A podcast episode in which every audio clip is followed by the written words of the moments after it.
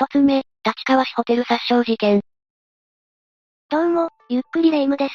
どうも、ゆっくりマリサだぜ。レ夢ムは、2021年に起きた事件で印象深いものって言うと、どんな事件がある ?2021 年。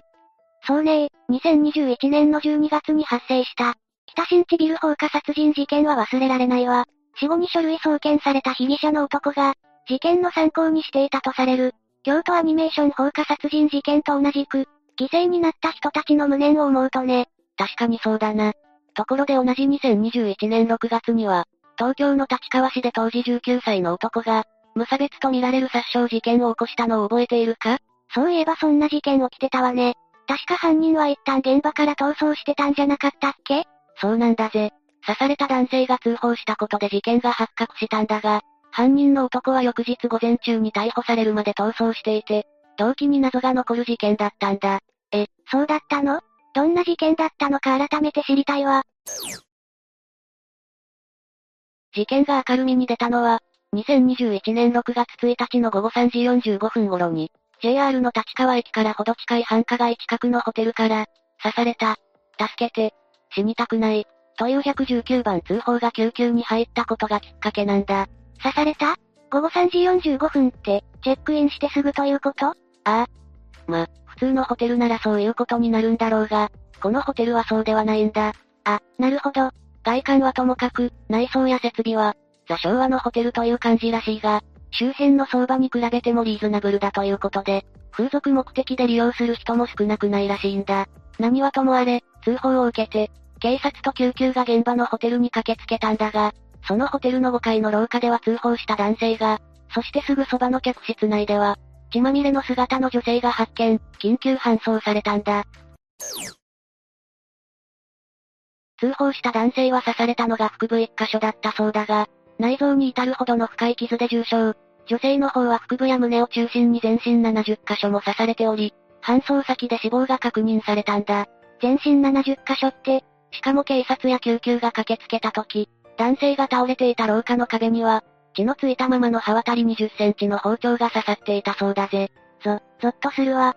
この日の立川周辺は梅雨の晴れ間で、警察や救急が駆けつけた頃の気温は約25度ほどだったらしいが、確かに背筋がゾッとするよな。被害者の身元や逃げた犯人の行方は？当初は被害者の男性からの事情聴取もできず、警察は防犯カメラ映像を元に逃げた男の行方を追ったんだ。警視庁は男の行方を懸命に捜索。その結果、事件の翌日の6月2日早朝、現場から約13キロ離れた、あきる野市と羽村市の市境付近で被疑者の男系を発見し、緊急逮捕となったんだ。え？でもその時点では、男の名前とか身元って分かってなかったんじゃないの？この時、警視庁は2009年に設置された、捜査支援分析センターで周辺の防犯カメラ映像を解析し、リレー方式で犯人の行方を追ったそうだ。その結果、犯人の男がホテルから逃走した後、まずは JR 立川駅から電車に乗ると JR 拝島駅で下車。その後、駅近くで止めてあった原付バイクに乗り、さらに逃走を図ったようだ。警視庁は羽村市内で男を発見し、追跡。あきる野市内に入ったところで男を呼び止めて職務質問をしたところ、ツーリングの途中だと言い訳をしたそうだが、特段暴れる様子もなく、普通に任意同行に応じたそうだ。それで逮捕された被疑者の男系と、被害者たちは一体どういう関係だったの？殺された女性は当時31歳の M さんで、同じく刺されて倒れていた男性は当時25歳。二人は派遣型の風俗営業店の同僚だったんだ。ということは、二人は仕事であのホテルにいたということ？ああ。当日は午後3時半頃に、まず被疑者が現場のホテルにチェックイン。その後間もなくして M さんが来たことが明らかになった。被疑者は女性をネットの宣伝写真を見て指名したらしいんだが、そもそも M さんの所属していた店にとっては初見の客だったそうだ。ということは当然、事件当日に、被疑者と M さんは初めて会ったということ？ああ。M さんがホテルに来たのが、被疑者のチェックイン直後だとしても、刺された男性の通報が3時45分だから、実質10分あったかなかったかくらいだろうな。発見された時、M さんは、衣服のほとんどを身につけていない状態だったんだが、そのわずかな時間にもかかわらず、M さんと被疑者との間には何らかのトラブルが起きていたようなんだ。え、どういうこと？刺された男性従業員は、M さんの勤めていた店に直前までいたんだが、M さんからホテルに入ってすぐに、盗撮です。すぐに来てくださいという電話が入り、駆けつけているんだ。盗撮？見バレしたくない M さんが、写真を撮られるのを嫌がったということ？この盗撮という言葉については、当初 M さんの店で使っていた隠語ではないのか？と見られていたんだ。隠語？ああ。M さんのような職業についている人は、どうしても身の危険にさらされやすい。しかもこの人、なんとなく変だなと気づいても、その時には相手と二人きりの空間に身を置いていることも多いだろうだからこそ、やばい、と思ったら、できる限り相手を刺激しないように隠語を使って店に SOS を出す。って決められていたんじゃないか？とな。なるほどね。電話が入ったふりをして、何か緊急の連絡みたいなので、ちょっとだけすみません。とか言ってスマホを手に相手と距離を取るとかね。しかし、連絡を受けた男性スタッフが駆けつける前に、すでに M さんは被疑者に刺されていたんだから、恐ろしいよな。ところで、任意同行された被疑者の男はその後、警察で何と供述したの？インターネットで人を殺す動画や、グロな動画を見て刺激を受けた。女性と無理心中する様子を撮影しようと思った。と供述したんだ。ということは、本当に撮影する素振りを見せたから、M さんは盗撮、と店に訴えたのかしら？そうかもしれないな。そもそも、無理心中、というキーワードが出てくること自体が異常だよな。警察の調べで明らかになったこの被疑者系は当時19歳。警察に任意同行を求められた場所から近い、アキルの市在住の男だったんだ。19歳？それじゃ被害者の M さんとは絵と一回りも年の差があるじゃない。この系は、地元の小学校中学校を卒業。部活はサッカー部でごく普通の学生だったそうだ。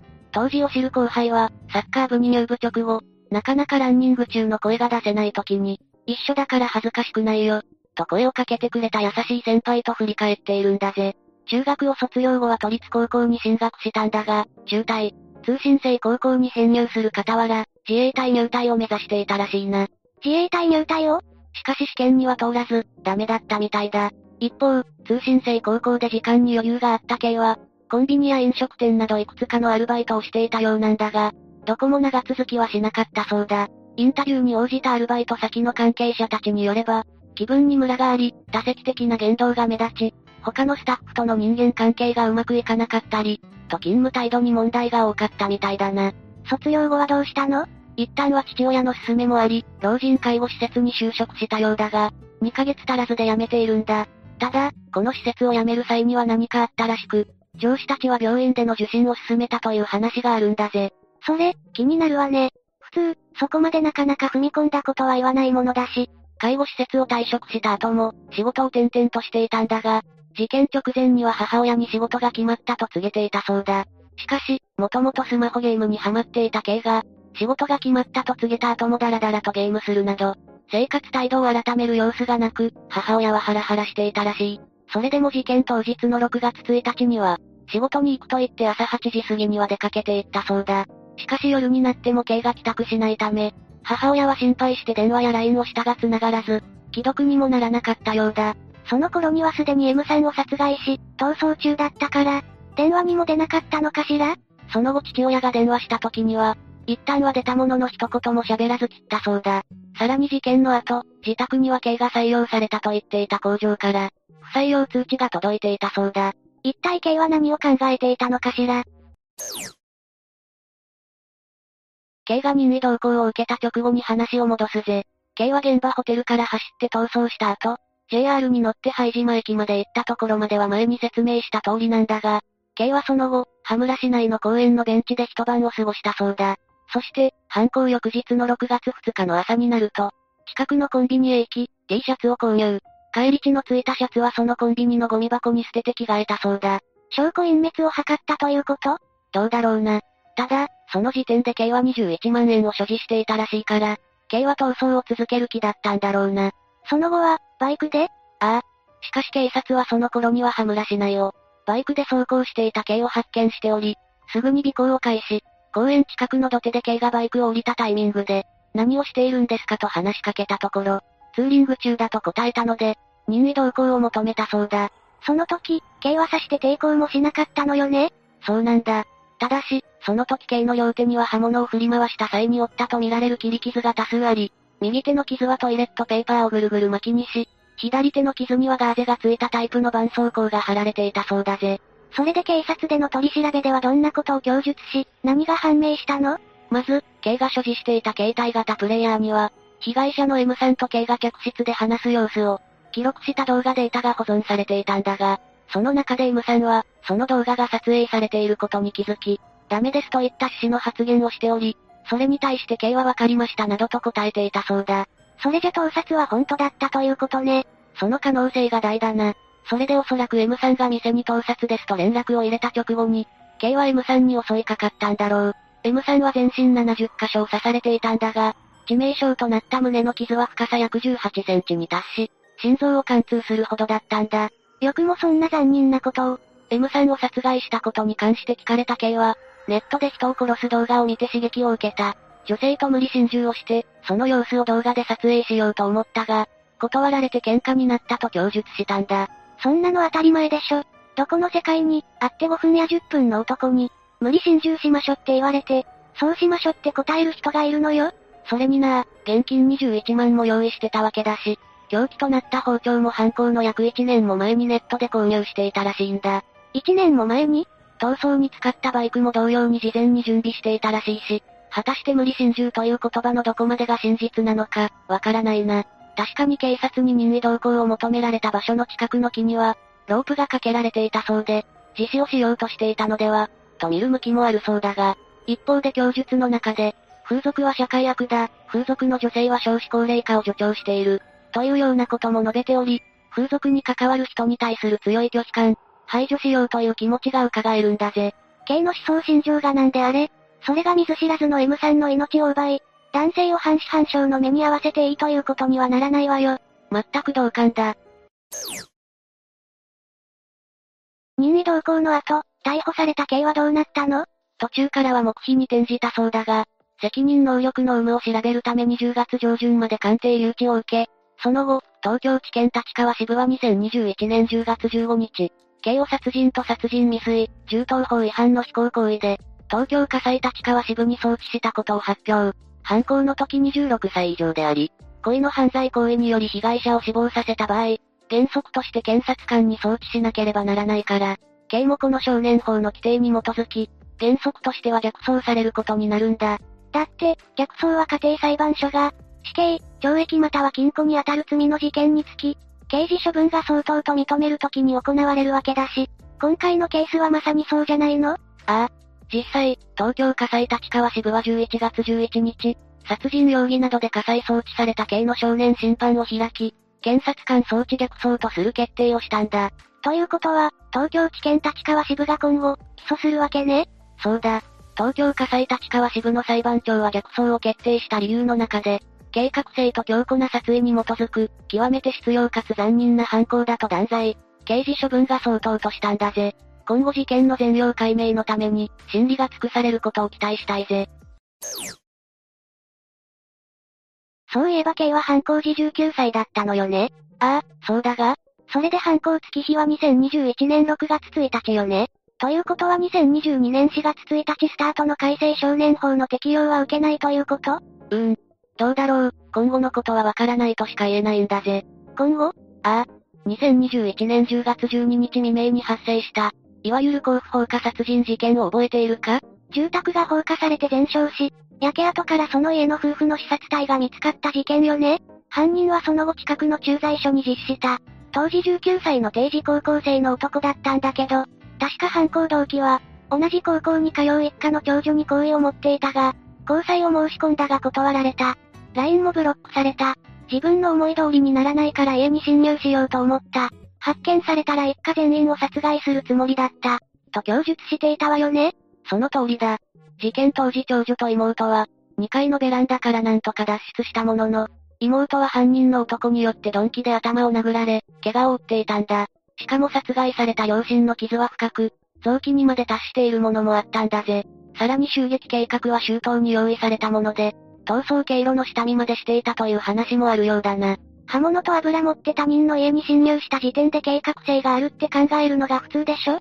逮捕当初はこの犯人については実名はもちろん、写真も公表はされなかったんだが、そんな中で唯一週刊新潮は、2021年10月28日号で、犯人の実名と写真を掲載していたんだ。もちろん日弁連などは猛抗議していたみたいだが週刊新潮側は当時、記事内で2021年5月に成立し、2022年4月1日から施行される改正少年法では、18歳、19歳を特定少年と規定し、起訴された場合は実名報道も可能となる。甲府放火殺人事件の犯人がその第1号となった場合、犯行時には名前が伏せられたにもかかわらず、起訴時に大手新聞などで実名が報じられる可能性があるのだ、と言及しているんだ。確かに、2022年4月8日に甲府地検が犯人を起訴して実名を公表すると、それを受けて翌9日付の新聞各紙は、東京新聞や新聞赤旗を除いて、一斉に報道に踏み切ったわよね。テレビのニュースなどでも報じられたケースがあったしな。ということは、今回の立川ホテル男女殺傷事件の犯人の刑も、今後実名が公表されるかもしれないということね。その可能性は大いにあると言えるんじゃないかな。でも、この事件ってもう一ついわゆるフェミサイド、つまり女性や少女をターゲットとした、憎悪殺人ではないかという人がいるわよね。ああ。結果として男性従業員にも重傷を負わせているが、それは逃走するために刺したので、ターゲットにしていたわけではない、というんだな。実際、日本国内における殺人事件に巻き込まれる確率は、先進国の中でも極めて低い。にもかかわらず2014年の国連の調べでは、殺人事件の被害者総数における女性の割合が52.9%。これは香港と並んで世界トップなんだ。ちなみに韓国は52.5%で、世界のトップ3がアジアに集中しているんだぜ。嘘？世界平均ってどれくらいなの？同じアジアでもフィリピンは12%。それに対しイギリスは29.7%。アメリカで22.2%。世界平均は21.3%なんだ。日本ではおよそ3日に1人の確率で女性がパートナー、もしくは元パートナーの手にかかって、命を落としているという数字まであるんだぜ。立川ホテル男女殺傷事件と同じくフェミサイドと呼ばれる事件に、2021年8月6日に発生した小田急線死傷事件を挙げる人もいる。それ以外でも通り魔事件などの時の被害者には、力の弱い女性がなりやすい。いずれにせよ、理不尽な死を遂げることになる被害者の無念は計り知れないぜ。その通りね。二つ目、高島忠夫長男殺害事件。霊夢は高島忠夫という芸能人を知っているか？ええ。フジテレビのクイズドレミファドンで司会を務めていた人でしょ？テンションが高くて、イエーイのフレーズで有名な人だったわね。ああ。臨機応変でスピード感が溢れる進行ぶりは番組の名物ともなる一方、エスカレートした時は回答者を置いてけぼりにしかねないと、スタッフから指摘されたこともあったらしい。なんだか憎めない人だったわね。高島さんは1930年7月27日に兵庫県の向郡三影町出身で、姉、妹、弟のいる4人兄弟の長男として生まれた。祖父は大地主で不動産収入があったため、高島さんの父は美は師匠を自称していたが弟子がおらず、生涯定職に就くことのない勇敢階級の家庭だったんだ。高島さんは学生時代とても優秀で、神戸一中に進学すると水泳部に所属した。勇敢階級？聞いたことがない階級だわ。勇敢階級とは社会階級の一つで、財産を持っているため、生産的労働をする必要がなく、感化を娯楽や社交などに費やしているような階級のことだぜ。つまりお金持ちだったのね。そんな家庭で育った高島さんだが、1951年の21歳の時に、映画会社、新東宝、から芸能界入りして、翌1952年に映画デビューすると、1950年代から60年代には、100本以上の映画に出演する人気俳優になった。へえ、司会者のイメージが強かったけど、俳優さんとしても大活躍していたのね。ああ。そんな高島さんの妻は、元宝塚の男役トップスターだった住花代さんだ。花代さんは1930年2月6日生まれで、1948年の18歳の時に、宝塚歌劇団に入団して星組の男役トップスターになった。二人は1961年に住花代さんが司会を務めるテレビ番組、季節のミュージカル、で、高島さんがゲスト出演したことで、二人は2年間の交際を経て1963年に結婚する。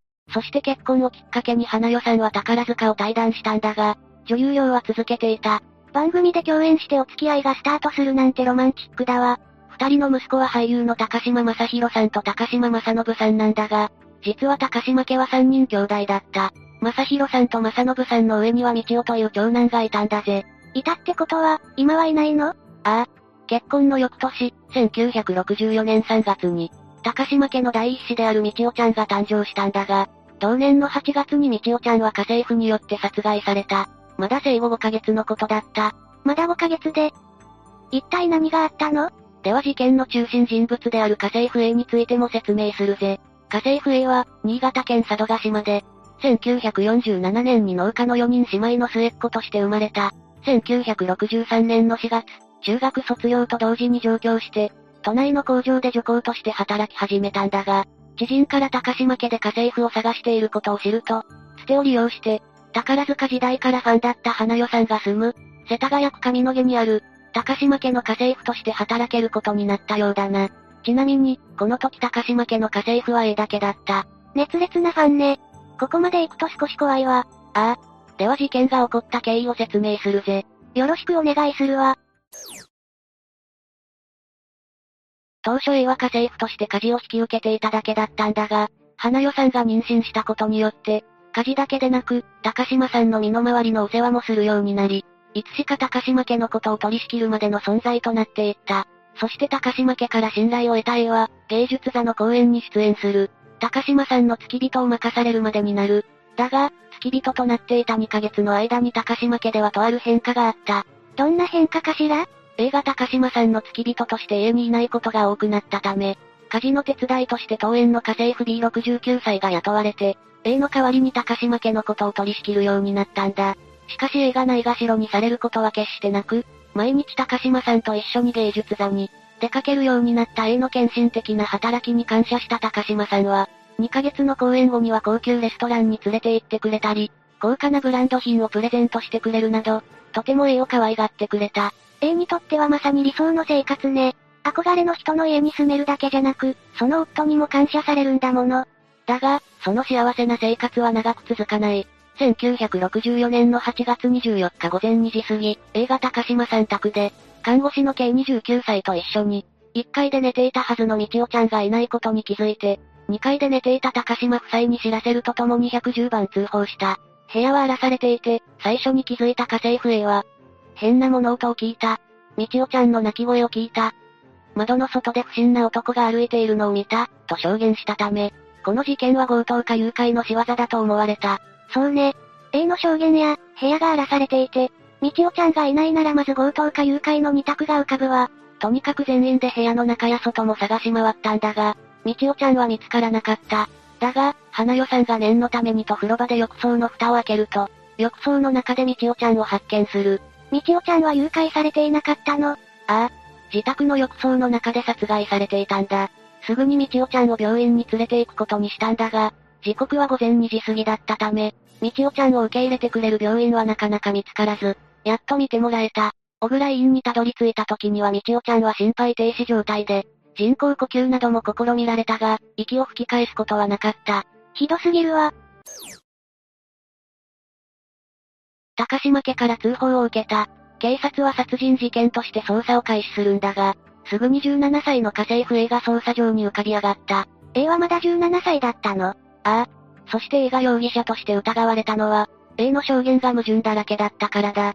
どんな矛盾があったのかしら？まず、その夜に不審者を見た者は A 以外にいなかった。そして、みちおちゃんの泣き声を聞いた、と言っていたが、そのみちおちゃんの泣き声を聞いたのも A だけだったし、高島家には番犬もいたが、番犬は吠えていないし、外から不審者が侵入した形跡もなかった。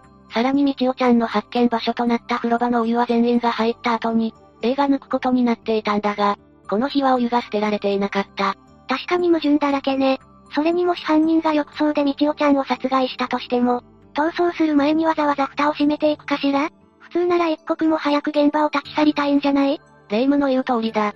仮に強盗目的で侵入した部屋で、みちおちゃんに姿を見られたとしても、まだ生後5ヶ月のみちおちゃんが、強盗のことなどわかるはずもないし、わざわざ殺す必要性もない。このように A の証言は不自然な点だらけで、警察がそのことを A に問い詰めると、その日の昼の午後1時半頃に犯行を自供した。ちなみに A は17歳で未成年だったため、名前は公表されなかったぜ。どうして A はこんなことをしたの？未成年だからって許されることじゃないわ。映画みちおちゃんを殺害した動機は、看護婦系に対する嫉妬と、高島夫妻に愛されたいため、というものだった。たったそれだけのために生後5ヶ月のみちおちゃんの命を奪ったの。ああ。A はたったそれだけのために小さな命を奪ったんだ。理解できないわ。もっと詳しく教えてちょうだい。1964年の3月に長男である、みちおちゃんが生まれた後も花代さんは女優を続けていたため、A はみちおちゃんの寝かしつけや、みちおちゃんの世話全般を引き受けていたんだが、同年6月にみちおちゃんの専属で、看護師の刑も住み込みで働くようになったんだ。17歳の少女に赤ちゃんの世話は大変でしょうし、看護師がいればなおさら安心だわ。そうだな、みちおちゃんの、専属となった K は大学病院での勤務経験もあって、給料は A の3倍もらっており、高島夫妻から強く信頼されていた。看護資格を持っているなら給料が高くなるのは当たり前よね。大学病院での勤務経験があるなら信頼されるのもわかるわ。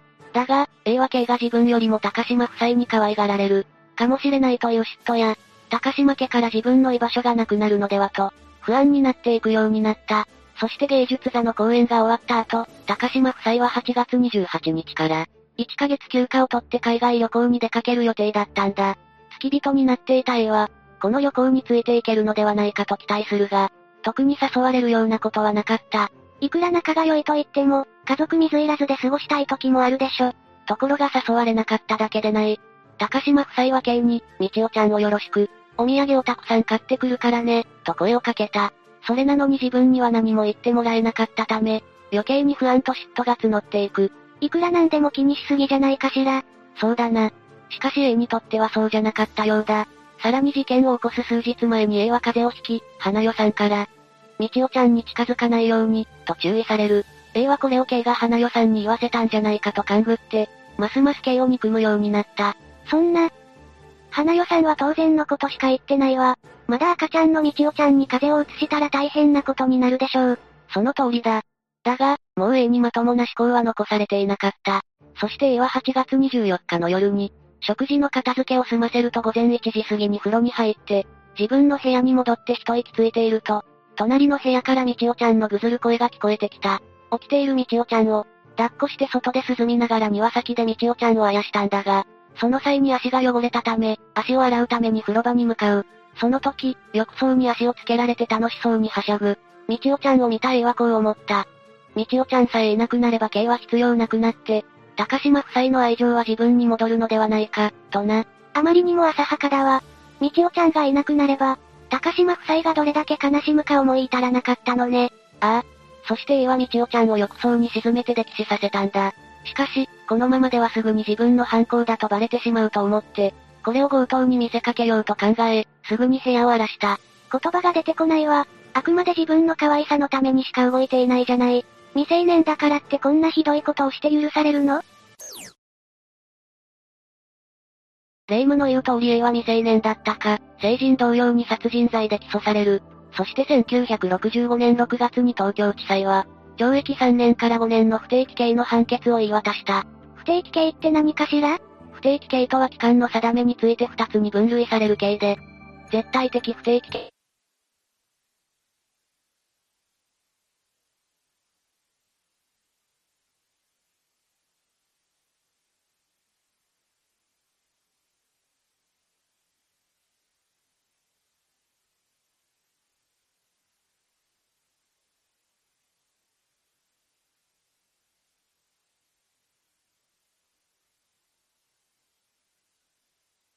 これに該当するぜ。じゃあ A は、相対的不定期刑、になったのね。ああ。そして模範囚となった A は3年後の1968年に仮出所した。A はその2年後の1970年に結婚をしたようだ。事件を起こしてからたった6年で結婚したの。そうだ。相手の男性は A の過去を全て知った上で結婚して、A とこの男性の二人の間には子供も生まれているとのことだ。しかも A は出所後に、いくつかのメディアに登場して高島夫妻に対する残業を告白していた。罪を償った人を責める気はないけど、メディアに出るなんて本当に反省しているのかしら。というか、そんなことが許されるの？なんせ約50年も前のことだからな。今とは常識も違うし、当時はありだったんだろう。高島夫妻はそれを見てどう思ったんでしょうね。当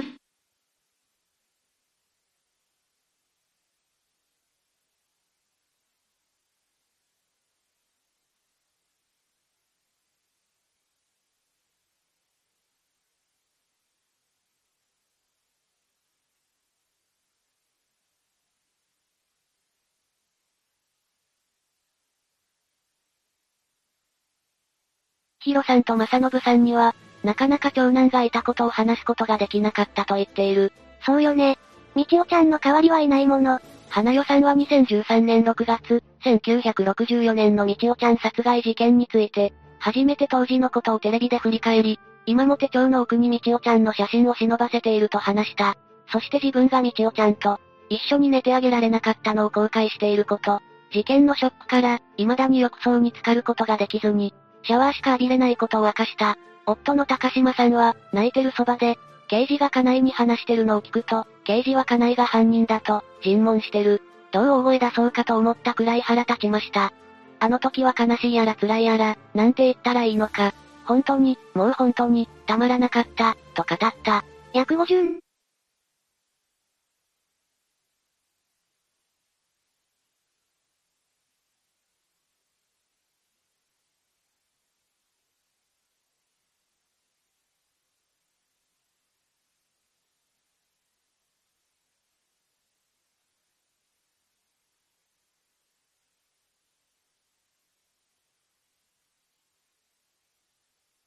正信さんは普通のおばさんだったと言っていた。その女性が本当に A だったのか、ただの嫌がらせだったのか、今となっては確かめようもないが、驚いただろう、と証言している。それが A だとしたら許せないわ、いたずらだったとしても悪質よ。霊夢の言う通りだ。どちらにせよまともな人間がやることじゃないんだぜ。高島さんは2019年に88歳で老衰のため亡くなり、花代さんは現在90歳だ。昔の事件とはいえ、殺人事件の被害者たちにとってはいつまでも悲しみがつきまとうぜ。もうこんな悲しい事件は起きてほしくないわね。三つ目、タリウム母親毒殺未遂事件。まずは事件が発生した2005年の時点に遡るとするぜ。その年の10月31日、静岡県警は伊豆の国市在住の、当時16歳の女子高生 M を逮捕したんだ。容疑は何だったの？実の母に対する殺人未遂容疑なんだ。当時47歳の M の母は病院に入院し治療を受けていたが、悪化の一途をたどり、10月10日には完全な植物人間状態となっていたそうだ。その母が入院して闘病生活を送っていた10月19日、女子高生の2番目の兄は父親に、見てほしいものがある、と言ってとあるホームページを見せたそうだ。ホームページ？一体何の？その5ヶ月前、2005年6月27日から始まる日記形式のブログで、ハンドルネームは岩本良平、岩本良平男性名義の日記ということ？ああ。どうして女子高生 M の時系が、岩本良平名義のそのブログを、自分の妹が書いた、と特定したのかは明らかにされていない。しかし、その日記の中に酢酸タリウムを購入したことや、母親に服用させたことが書かれており、時系はすぐに酢酸タリウムを検索。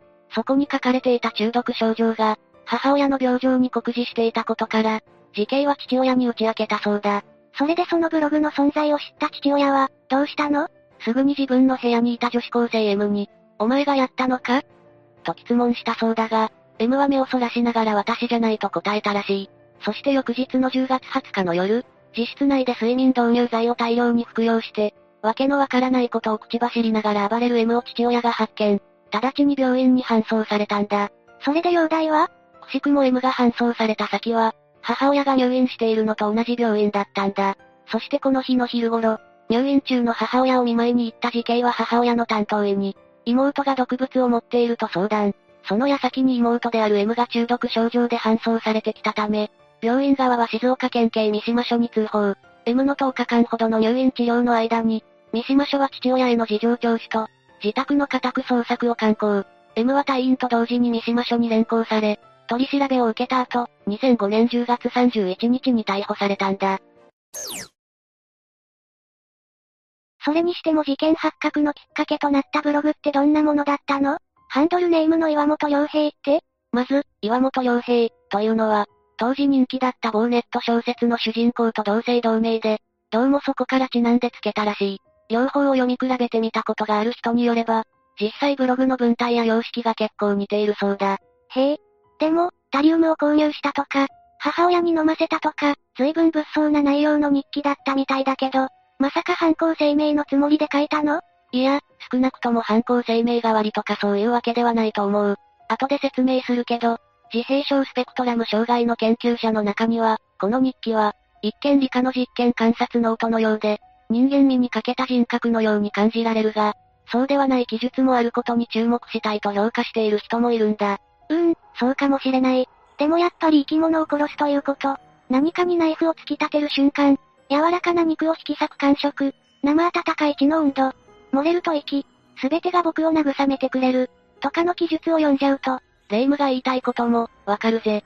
例えば、同じくタリウムを使った事件を高校生の時に引き起こした後、進学した名古屋で女性を殺したいわゆる、名古屋大学女子学生殺人事件の犯人王も、ブログではないがツイッターに、日常を失わずに殺人を楽しめることが理想なんだと思うとか、例えば、硫酸タリウムの半数致死量は 1g 成人男性だろで、未開封の硫酸タリウム瓶には 25g、つまり約13人分の生命が入ってるわけだ。それだけで神秘じゃないか。とか書いている。それから、18歳と16歳のゴスロリカップルが、お互いの家族を殺すことを計画し、1人を殺し、2人に重傷を負わせた。河内長の家族殺傷事件の女子高生もホームページ開設してて、いえー、めっちゃ内臓ウキウキなオペ希望。いえー、ズバッと石灰ノリノリで買いたい。とかって替え歌の歌詞みたいなのも載せてたもんな。うん？あのホームページのミラーサイト、未だに残ってるけど、理解不能すぎるもんね。話を元に戻すと、女子高生 M はブログを、ハンドルネーム通り、一人称僕で綴っているんだが、逮捕された後に留置所から父親に宛てて出した手紙の中でも、やはり自分のことを僕と書いていたんだ。え、父親に宛てた手紙の中でももともとボーイッシュな子だったとか？うーん、どうもそういうことじゃないみたいなんだ。女子高生 M はさっきもちらっと述べたけど、三人兄弟の末っ子で、上に兄が二人いるんだ。女の子が欲しいと望んでいたのは父親の方だったらしいが、母親は子供に手編みのセーターを編んでやり、料理などもうまい非常に家庭的な人だったそうだ。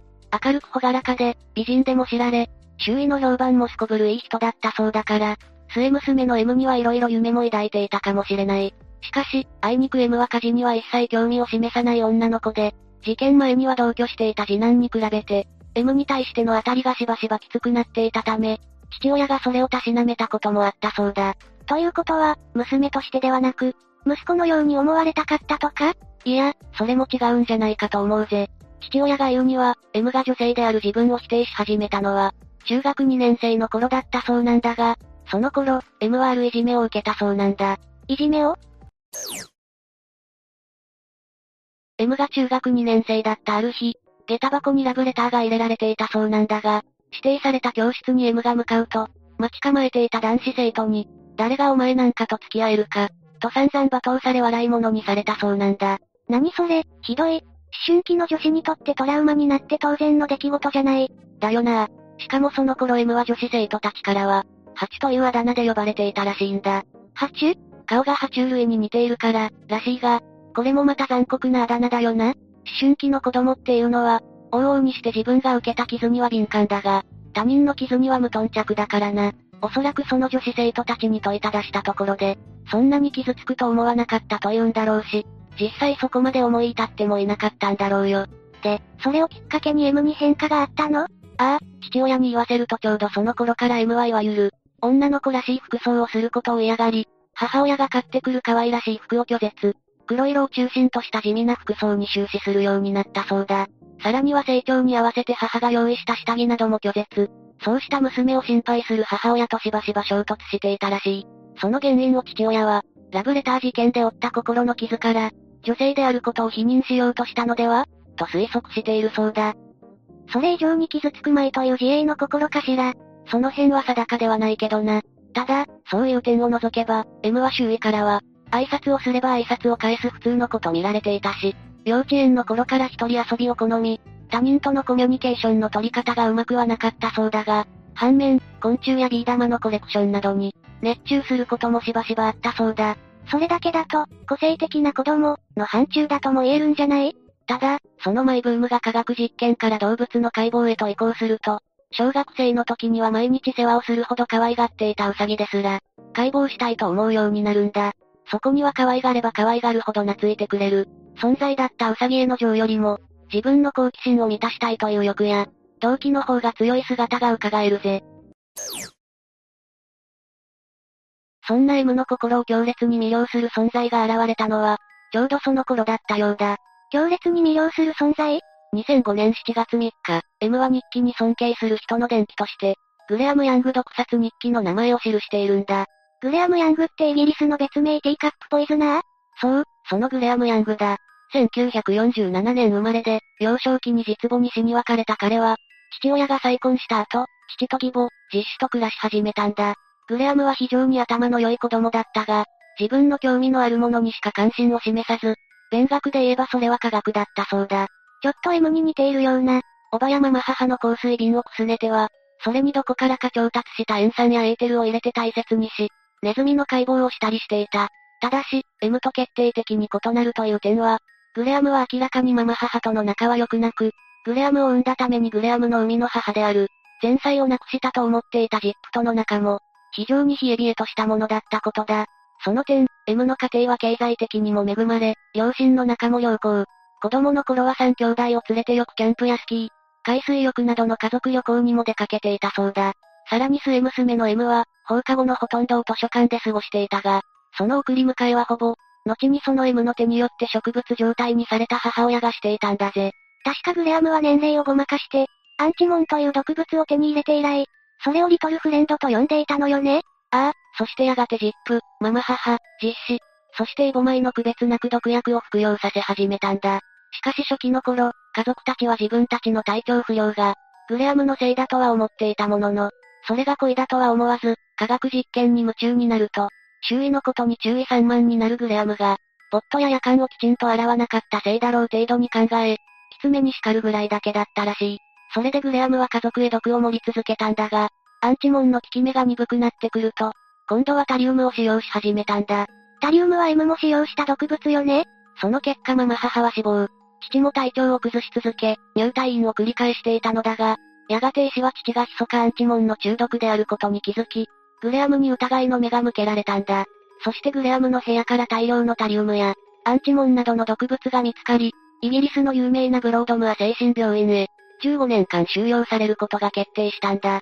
仮装してしまっていたママ母の死の責任は問われず、父や姉妹、他の人たちへの傷害罪のみだったのよねああ。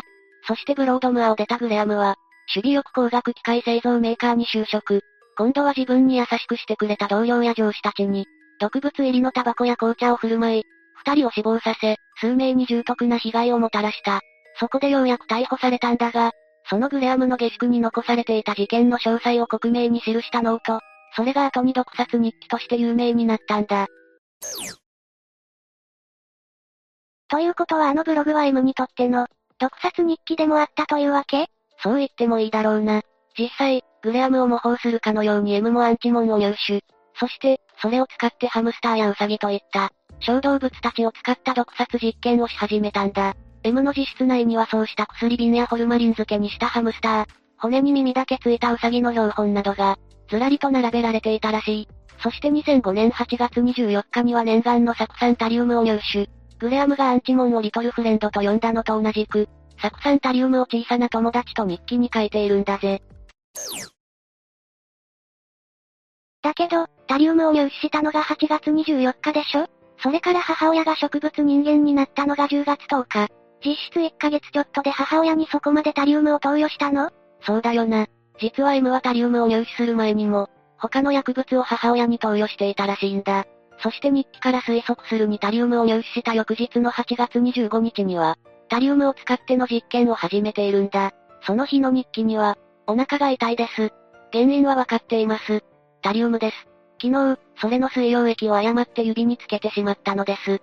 という記述があるし、続く8月27日には、寝ても起きても気持ち悪いし、指先とか足とかが痺れてきたので、解毒剤を作りましたと綴っているんだ。タリウムって確かヒ素と同じく無味無臭よねそれが水溶液になってたら、何にでも混ぜて蛍光摂取させやすくなってしまうじゃない。実際、M がどうやって母親にタリウムを投与したのかは、明らかになっていないんだが、母親には日常的にコーヒーを飲む習慣があったことから、そのコーヒーに混入させて蛍光摂取させたのでは？と推測されているんだ。さらにおそらく最初に M が母親にタリウムを蛍光摂取させたのは、おそらく9月1日前後だろうということなんだ。母親の容体はそれ以降、日に日に悪化の一途をたどることになる。まず、顔が腫れ上がり、全身の皮膚に湿疹が見られるようになったそうだ。それってタリウム中毒のうちの皮膚炎だったんじゃ。ああ。しかしちょうど母親が体調を崩し始めた9月8日。母親はその体で M が通っていた高校に出向いているんだ。え、どうして？この年の4月に静岡県内でも上位10位以内に入る高校に進学し、科学部に所属していた M だが、学校側はどうも M が薬品を持ち歩いていることに気づいていたようで、母親を呼び出し注意したそうなんだ。しかし、その後も母親の体調はさらに悪くなっていき、9月10日、学校に呼び出された2日後には、足が痛み始めて歩行も困難になっていく。9月11日にはパート先のスーパーの仕事を休み、そのまま退職。9月12日の M の日記には、今日も母の調子は悪いです。足の不調を訴えていたけど、ついにほとんど動けなくなってしまいました。2階にある僕の部屋まで来ることもできなくなりました。と書かれているんだぜ。いや、その、動けなくなってしまいました。って、だよな。この後、今度は母親の頭髪が抜け落ち始め、7日間ほどでほぼ全てなくなってしまう。さらに食欲もほぼなくなり、寝たきりのような状態にまでなってしまったんだ。しかし、この頃、母親が訪れた病院で、医師から薬物中毒では？と言われたそうなんだ。そのことを父親と母親は帰りの車の中で話題にしたそうだが、娘の部屋の薬瓶の数々に触れたものの、いや、そんなことはありえないと打ち消してしまったらしい。親としてはそんな可能性は信じられない。信じたくないってことだったんでしょうね。実はこの事態に陥っても、M にとってはこれは単なる実験で、明確に母親に殺意を持っていたわけではないらしいんだ。はぁ、あ、実験？ああ。実は実験対象は母親だけではなく、家で飼っていた猫も、対象だったらしい。ペ、ペットの猫も？その猫も死んでしまい、さらに母親の症状も M が想定していたより、ずっと重篤だったため、母親の回復を願うような記述も日記には綴られていた。しかし、9月24日、この日は土曜日で、おそらく学校が休みだった M は自宅にいたんだろうが、体調が悪い母親は M と言い争いになり、その中で売り言葉に買い言葉だったのか、毒でも飲んだのかもと口にしたらしいんだ。そりゃ、病院でも薬物中毒かもって言われるわ。体調は悪くなる一方だわじゃ。ついそう口にしたくもなると思うけど。しかし、それを耳にした M は、自分の所領がバレるのではと焦ったらしい。そして翌25日に母親に2度目のタリウムを経口摂取させてしまったんだ。2度目この時点で M の心は母親を心配する気持ちより、自らの犯行がバレないで済む方を選択したんだろう。母親の体調はさらに悪化していき、翌26日には1度目の入院をしたんだが、それに対しても、明日、母は入院します。未だ原因は不明のままです。残念なことに母はあまり良い保険に加入していないため、生活は少しばかり苦しくなるでしょう、と記述しているんだ。未だ原因は不明って、さらに28日には、母はよく泣くようになった。僕に毒を作ってほしい。誤って飲んだことにしてもらいたいとぼやく、自殺衝動が出始めたようだ。とも綴っているんだぜ。それって本当のことなの？それとも自分のアリバイのための布石？言った、言わないは水かけ論になるからな。しかし、結局この後10月2日には、母親は別の総合病院に救急搬送されるんだが、少し回復したものの、意識が混濁するようになり、やがて自発呼吸も困難になる。集中治療室に運ばれ、治療を受ける者の人工呼吸器をつけられた後、10月10日、父親の手を握りながら意識を失い、10月20日には呼吸障害を起こすことになる。その前夜10月19日に、慈恵がホームページを発見して、父親に打ち明けたわけね。ああ。その後は冒頭で述べた通り、M は自身も薬で自殺未遂を図り、母親と同じ病院に搬送されたんだが、同居していた祖母は近所の住人に、孫が母親の病気を悲観して自殺を図ってしまった、と言っていたらしい。一方で三島署の事情聴取や家宅捜索を受けていた父親は、娘の病室でやったんなら正直に言ってくれと、何度も問いただしたそうだが、それに対して M は、私は知らない。お父さんは信じてくれないの？と繰り返していたそうだ。その頃、母親はノータリウムの毒素に侵され、どんなに医療を尽くしても、もはや意識を回復することはないと宣告されていたんだ。M は病院での治療が終了するのと同時に三島署に連行され、取り調べを受けたものの、一貫して犯行を否認。その時点でも否認ああ、自身がタリウムを所持していたのは認めるが、それを母に投与したりはしていない。しかし自分が家にタリウムを持ち込んでいたからこそ、母が中毒になったのだと思うので、その点は責任を感じる。しかしそれ以外の関与はなく、日記の記述はあくまで創作だ、とな。そのため、精神鑑定をすることが検討され、東京都内の高知施設に移送されて精神鑑定を受け、12月下旬には通っていた高校を自主退学。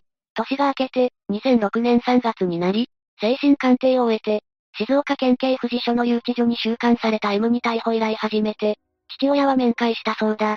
3月。だいたい5ヶ月ぶりくらいよね父親が泣きながら、お母さんがあんなになってしまって、俺の気持ちがお前にわかるか？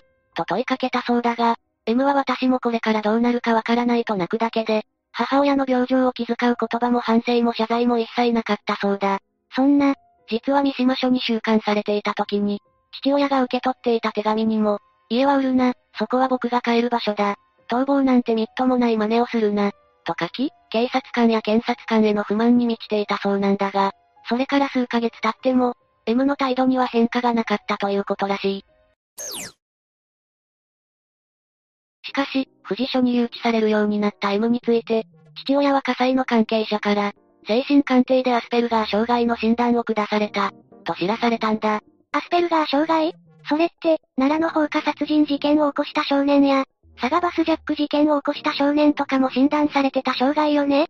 それを知った父親は、障害を持った娘をここで突き放してもいいのか、と思い直し、M に面会し、俺はお前を許す。お前を一番憎んでいるのも一番心配しているのも俺だ。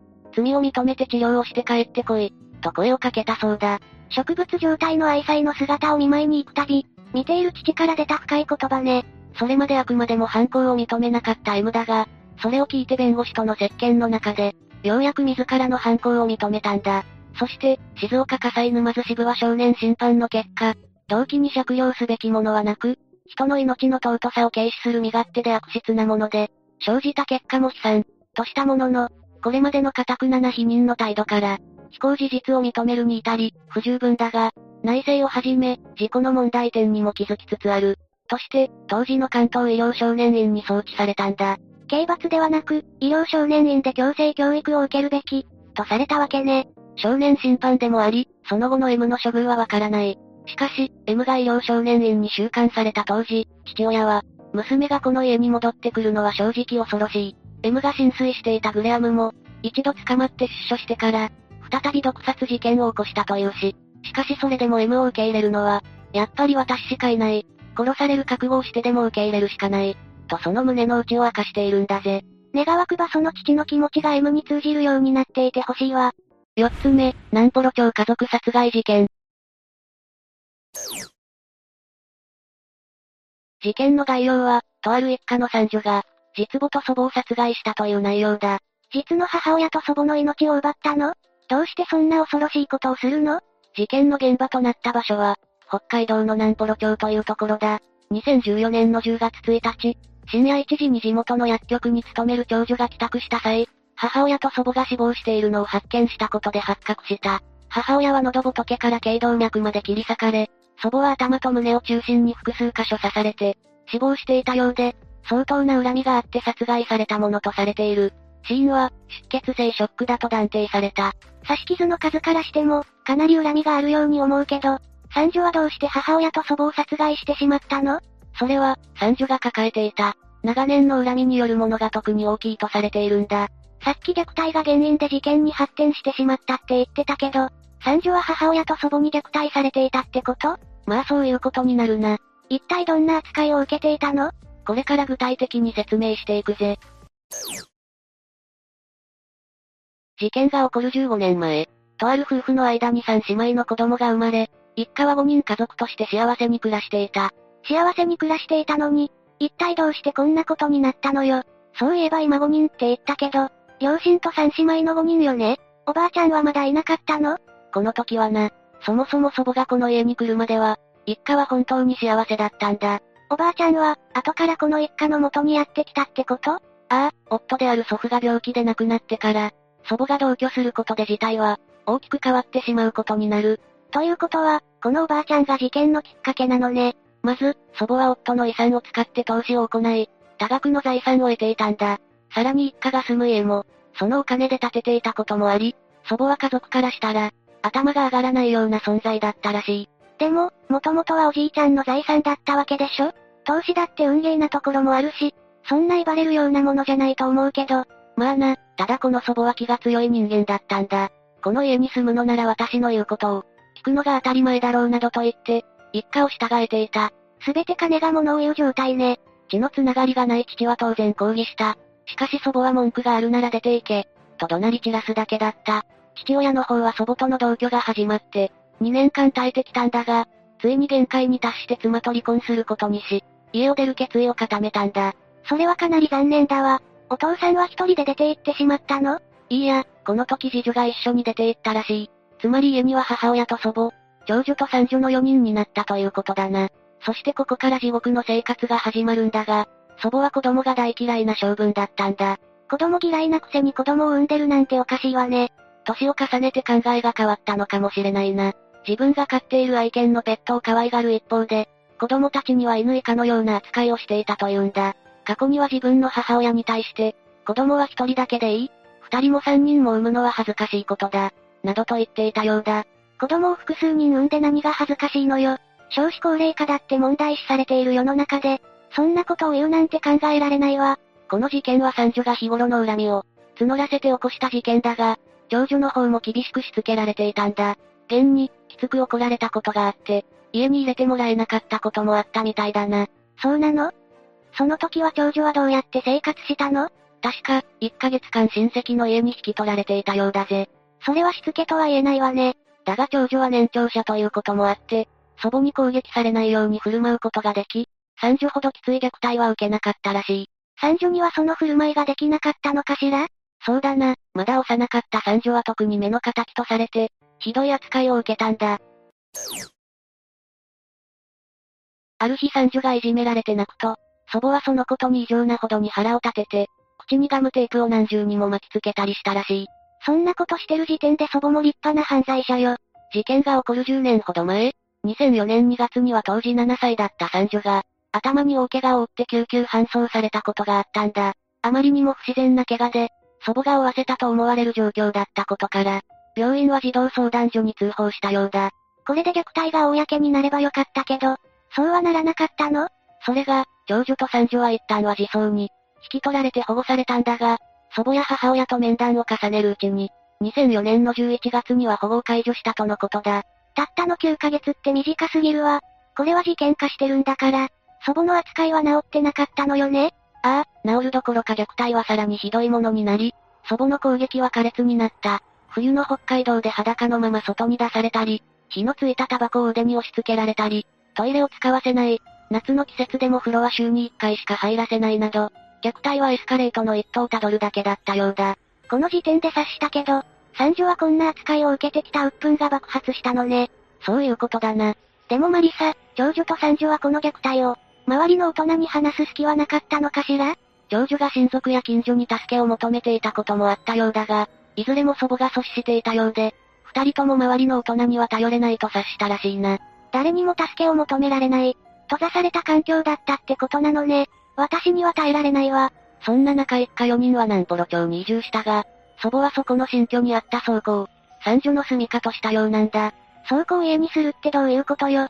ここまで来ると異常よ。さらに三女は家事全般を含む雑用を強いられていたようで、家事をする時だけ家に入ることを、許されていたらしい。その時も玄関からではなく、裏口からの出入りしか認められなかったようだぜ。そこも謎よね、異常としか言いようがないわ。庭の草むしりも、雪かきも、全部三女がさせられていたみたいなんだよな。さらに私生活全般を束縛されていた三女は、朝は5時起きで門限は17時と決められていたらしく、おばあちゃんに怒られるから、と毎日大急ぎで帰っていたのを、同級生や近所の人に目撃されていたらしい。本当に地獄のような生活ね。毎日祖母に怒鳴り散らされていて、その罵声は外にまで聞こえていたみたいだな。学校に行く時も、三女はいつもジャージを着せられていた上に、カバンではなく風呂敷で通わされていたらしいんだ。風呂敷なんかで教材を運べるわけないじゃない。それは経済的な理由ではなく、現に祖母は常に髪を整えて、バッチリとメイクを決めていたとのことだ。投資でお金を貯めて家を建ててたくらいだものね。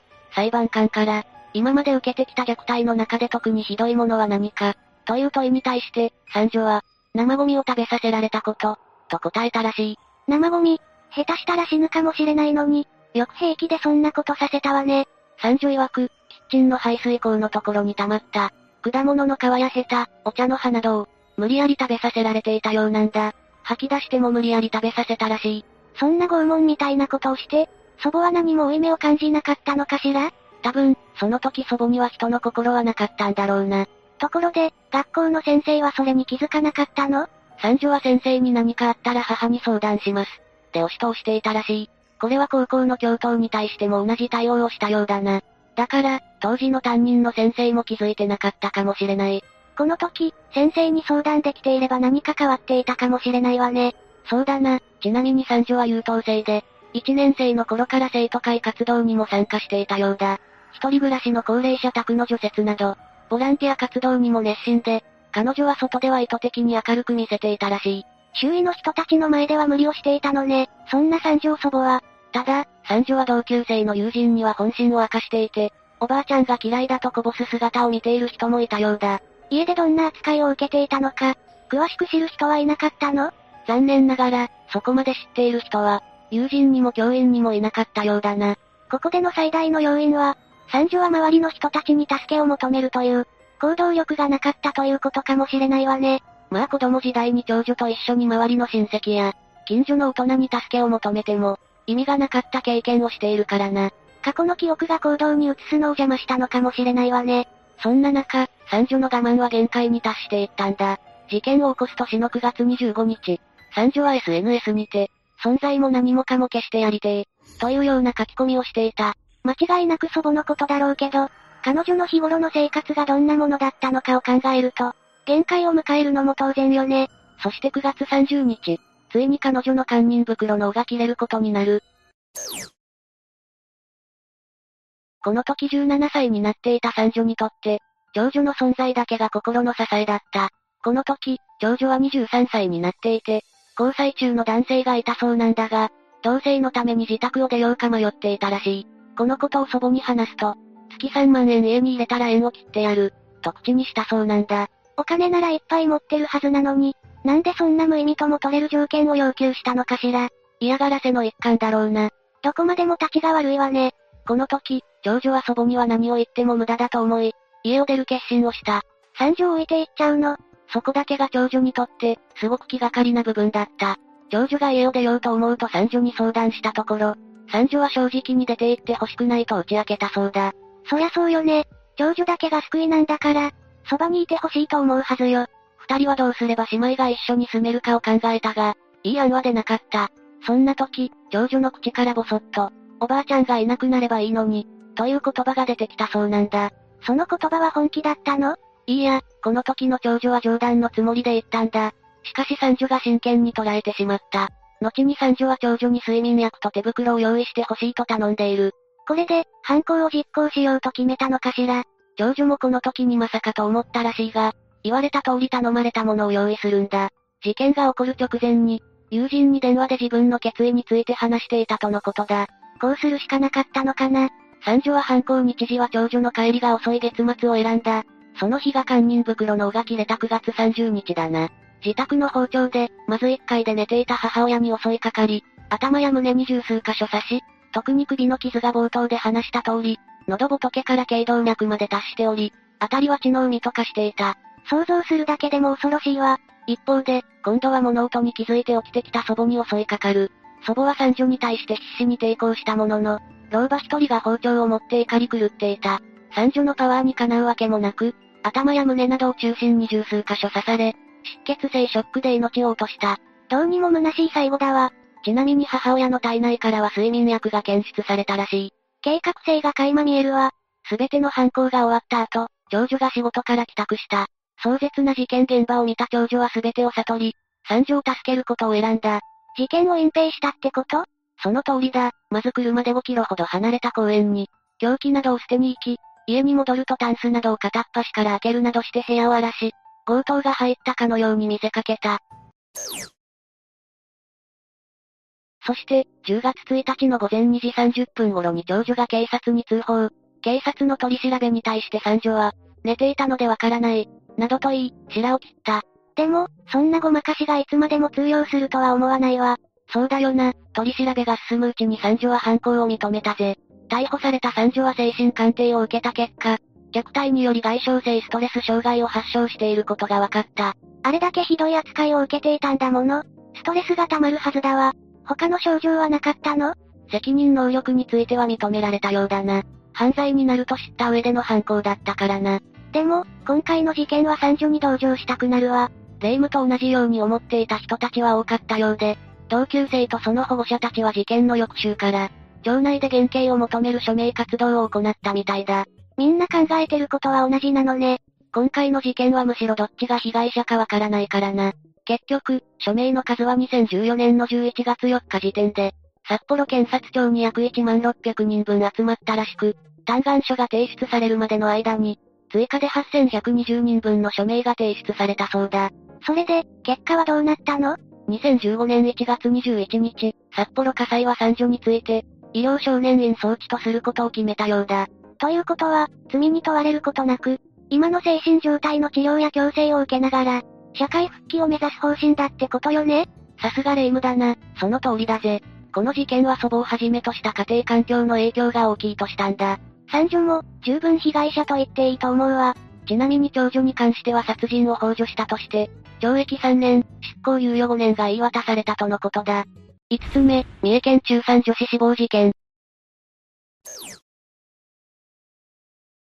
まずは事件の概要について解説していこう。発生したのは2013年8月25日午後10時55分頃、15歳の中学3年生女子が、全く接点のない当時18歳の男子高校生に殺害されたというものだ。うわぁ、通り魔事件に多い展開だね。被害者は同日、友人と花火大会を見に行くために外出し、花火大会が終わった後、友人を見送るために、三重県朝日町に電車で向かい、JR 朝日駅で下車して、友人と別れた後に自宅に帰ろうとした。午後10時って、中学生が一人で出歩くのは心配な時間ね。家族もそう思ったらしく、この時姉が帰宅を促す LINE のメッセージを送り、それに対して被害者も、今家に向かっているところ、と返答していたそうだ。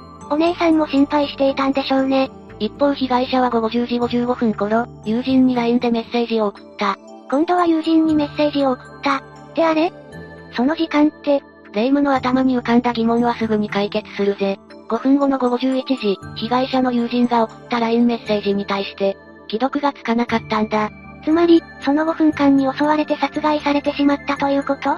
事件を捜査した三重県警はそう発表しているぜ。被害者が帰宅しなかったため、2日後の8月27日、父親は警察に捜索願いを出した。まあ、中学生の娘が帰ってこなかったら不安になるわよね。だけどもう娘さんは、ああ、捜索願いが出されてからさらに2日後の8月29日、警察が三重郡朝日町舞生地区にある県道脇の空き地で、被害者の遺体を発見したんだ。発見された時、遺体は草やぶの上に仰向けで横たわっており、下着以外の衣服は身につけておらず、財布からは所持金6000円が抜き取られていた。服とお金がなくなっているって、本当にひどいわね。遺体の腐敗が進行していたため、発見直後は誰なのかわからなかったが、翌日になり、司法解剖を行った結果、捜索願いが出ていた被害者であること、死因が窒息死であるという点、口の周囲にない出血があり、腕にうっ血した跡が見つかったため、被害者は口や鼻を強く押さえつけられて、殺害されたものと考えられたんだ。抵抗できずにジタバタともがき苦しんでいる姿が目に浮かんでくるわ。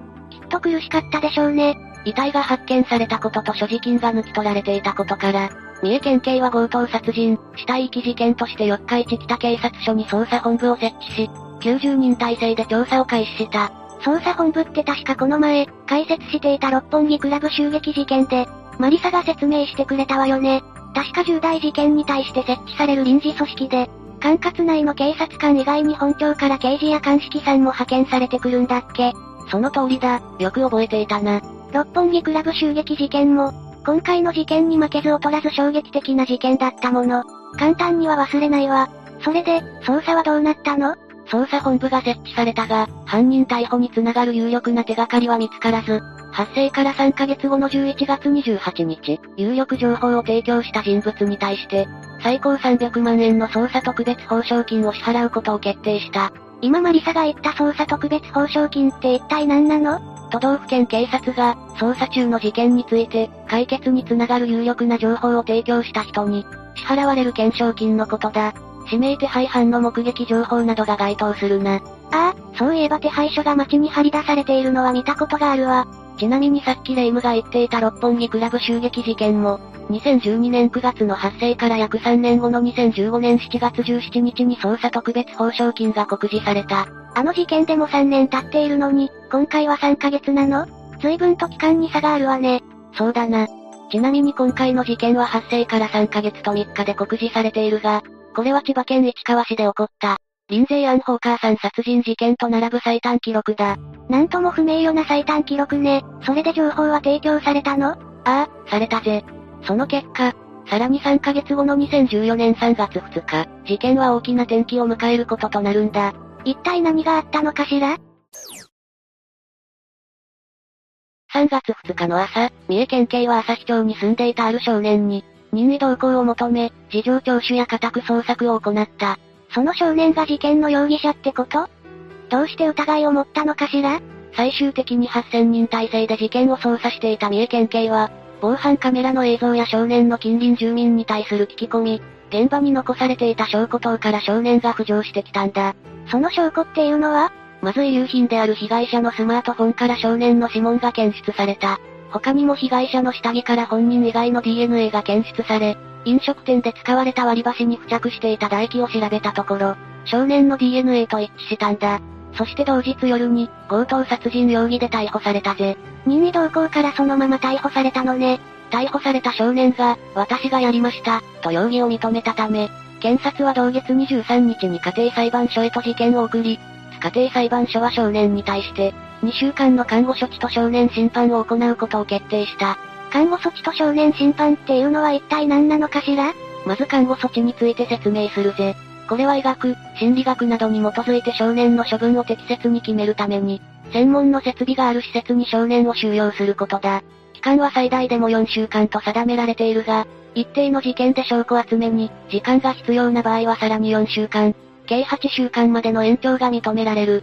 つまり、少年にどれほどの責任を問えるかはっきりさせる措置ってことね。それで少年審判っていうのは何なの？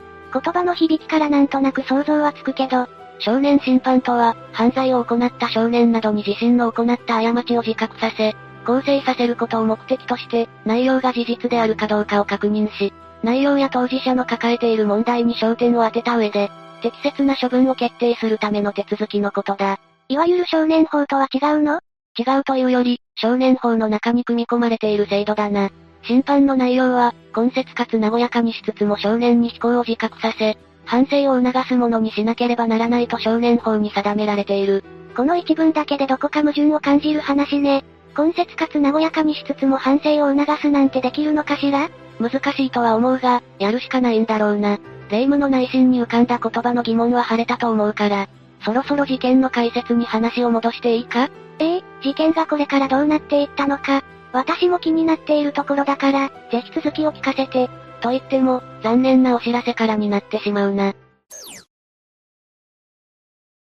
逮捕の翌月である4月25日、三重県警は少年を、強制わいせつ致死と窃盗の罪で起訴した。あれ、どこが残念なお知らせなの？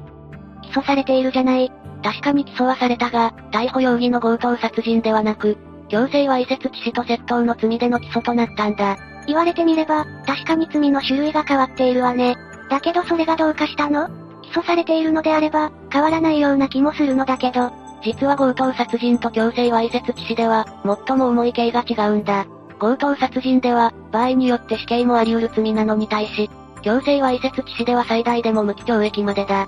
そうなのね、無期懲役でも決して軽くない刑ではあるけど、やっぱり大切な我が子の命を奪われた親としては、死刑判決を求めたいわよね。一体どうして罪を変えざるを得なくなったの？罪の内容を変えたことについて、事件を担当した地検の検事は、殺意を証明する証拠を集めることができなかったため、とした一方で、遺族に対しては引き続きこの決定を下した理由を丁寧かつ切実に、説明したいと思っている、と話した。強盗殺人を証明する証拠が集められなかったのね。検察も無念だったでしょうね。そしてさらに2ヶ月後の6月26日、警察は少年の逮捕にあたって有力な情報を提供した。二人の人物に対して、三重県警は200万円の懸賞金を支払った。なお、容疑者が不明の状態で報奨金がかけられた事件において、支払いが行われたのは、今解説しているこの事件が初めてのことだったんだ。容疑者が見つかっていないと情報の提供自体が難しいのかしら。ここからは被害者について解説していくぜ。被害者についてだが、明るい性格で父親思いの性格であったそうだ。年頃の女の子なら父親に反発しそうな気もするけど、そういうのではなかったのね。その父親は、事件発生から7年後の2020年7月に共同通信の取材に応じ、当時のことについて、すべてが初めてのことでどうしていいかわからない中、さらに追い打ちをかけるような厳しい現実が次々と押し寄せてきた、と語っているぜ。まあ、殺人事件の被害者遺族になるなんて、誰も想像していないわよね。父親はさらに、事件として捜査していた警察に本名を出していいかと聞かれ、出す必要はないと押し問答になった。しかしネット上に名前がすでに書かれていることを考えれば、出していいと答えるほかなかった、と言葉を続けた。すでに名前が出てしまっていたのね。ネット社会って恐ろしいわ。あれ？でもここまでツイッターの話題が出てきてないわね。今回の事件は、背筋が寒くなるツイートと関係してるんじゃなかったの？霊夢の疑問は、もう少し後で明らかになるぜ。父親の言う通り、遺族への追い打ちは続いた。警察署から自宅に戻ると、そこには貸し切りのタクシーが行列を作っていたぜ。ご両親が人気のラーメン屋を営んでいたわけじゃないわよね。一体何の行列なの？マスコミが近隣住民に対して、被害者についてのインタビューをしていたんだ。ああ、そういえばこういった事件が起こると隣近所の人とかが、必ずインタビューに答えている映像が流れるわね。被害者の両親にも当然インタビューの矛先が向けられ、カメラのフラッシュは奥さん、つまり被害者の母親が恐怖心を覚えるほどだったという。うわぁ、恐怖心を煽るほどのフラッシュって怖いわよ。ああ、事件の詳細を解説した際にも触れたが、犯人がすぐに捕まらなかった、いや容疑者の特定さえもされていなかったため、事件について報道されるのは被害者に集中していたんだ。中には、事件と関係のないプリクラが流出したり、週刊誌に色々書かれたこともあったと語られている。事件の詳細をしっかり報道するのはマスコミの仕事だけど、時折暴走するのが問題よね。しかし一方では、遺族に寄り添って涙ぐむ記者もおり、父親は、マスコミとの関係も結局は人と人です、という結論に至ったようだ。そういう記者もいるのね。なんだか救われた気分だわ。被害者についての解説はこのくらいにして、次は加害者について触れていくぜ。加害者の少年は、三重県内の高校に逮捕前日まで通っており、4月から自動車販売会社の整備士として働く予定だった。学校の成績は良く、優しい性格であり、スポーツも好きだったという。絵に描いたような優等生って感じの評判ね。学校での評判は上々だったようだが、こうしたマスコミの報道を見た、少年の近隣に住んでいる人は、マスコミは一体何を調べて報道したんだ？警察や教育委員会にうまく操られているだけ、と話しているんだ。近隣住民がそう言うってことは、実際はあまり評判は良くなかったのね。ああ、それも少年だけでなく両親、さらには祖父母の代から問題があったようだ。祖父母の代からって、どういうこと？祖父は盗み癖や騒音がうるさいと言って怒鳴り込むなどクレーマーのような、行動を起こしていた。父親は、実害こそ引き起こしていなかったようだが、すれ違っても挨拶すらしない。加害者も周囲の人を睨みつけるような性格で、近隣の評判は良くなかったそうだ。まあ、学校と近隣で全く同じ対応をするというのは逆に珍しい人だと思うけど、ここまで露骨に裏表があると怖いわね。事件の犯人として少年が逮捕された後、両親と妹は大阪に引っ越し、祖父母は残って、近隣住民に謝罪文を回覧板に掲載したという。回覧板に掲載したからって、本当の意味で謝罪したことにはならないでしょうに。ああ、それに今回の事件では少年も、犯行時刻は家にいた、という、調べればすぐにわかる嘘ではあるもののアリバイを証明しようとしたんだぜ。もっとも事件の概要で話した通り、警察が防犯カメラの映像を調べた結果、現場近くのスーパーには少年の姿が映っていた。そんなのでごまかせるのであれば、推理漫画や小説で、あれだけ大胆なアリバイ工作が用いられるわけないでしょうに。だが後ろめたさはあったのか、少年は事件のあった日にツイッターで、地元で女子中学生の遺体が見つかった。手の震えが止まらん。平和の街だったのに、気持ちの整理がつかない。とまるで無関係な第三者であるかのようなツイートを投稿していたんだ。自分で事件を起こしておきながら手の震えが止まらないとか、気持ちの整理がつかないなんてよく投稿できたものだわ。これがマリサの言っていた、背筋が寒くなるツイートの正体ね。そうだぜレイム。自分で事件を起こした犯人が、まるで無関係であるかのようなツイートを、平然と投稿しているんだ。このツイート文を見ただけじゃ、確かに犯人だとは思わないわね。本当に背筋が寒くなるわ。ああ、初めて該当のツイートを見た時に、まさか犯人が投稿した文章だとは思わないだろう。ええ一体どうしてこんな事件を起こしたのかしら。逮捕された当初、加害者は、金目当てで犯行に及んだ、と話しており、確かに被害者の財布からは所持金が抜き取られていたが、動機が少年の言った通りであった場合、なぜ6000円しか所持していなかった女子中学生が襲われたのかという疑問を持たれることになった。確かに妙な話ね。金目当ての犯行であれば、お金を持っている成人が狙われてもおかしくはないわよね。それに被害者の衣服を脱がせる必要もないわ。お財布を分かりにくい服のポケットに入れていたのであれば話は別だけど、その後、動機についての供述を変え、家族にわいせつ目的で犯行に及んだと知られたくなかったので、お金目当てでやったと話した、と、初めから強姦が狙いだったことを告げたんだ。だから被害者の衣服が脱がされていたのね。この事件、最後はどうなったのかしら。では最後に、事件の結末について話していくぜ。審理は裁判員裁判で行われ、2015年3月24日に土裁は、犯行は悪質で強い非難を免れない、として、懲役5年以上9年以下の不定期刑判決を言い渡した。不定期刑？聞いたことがない刑の名前ね。一体どんなものなの？不定期刑とは、少年犯罪で独自に採用されている判決で、刑期が途中でも構成が終わったと判断された場合、その時点で刑が終了して、刑務所から出てくるという制度だ。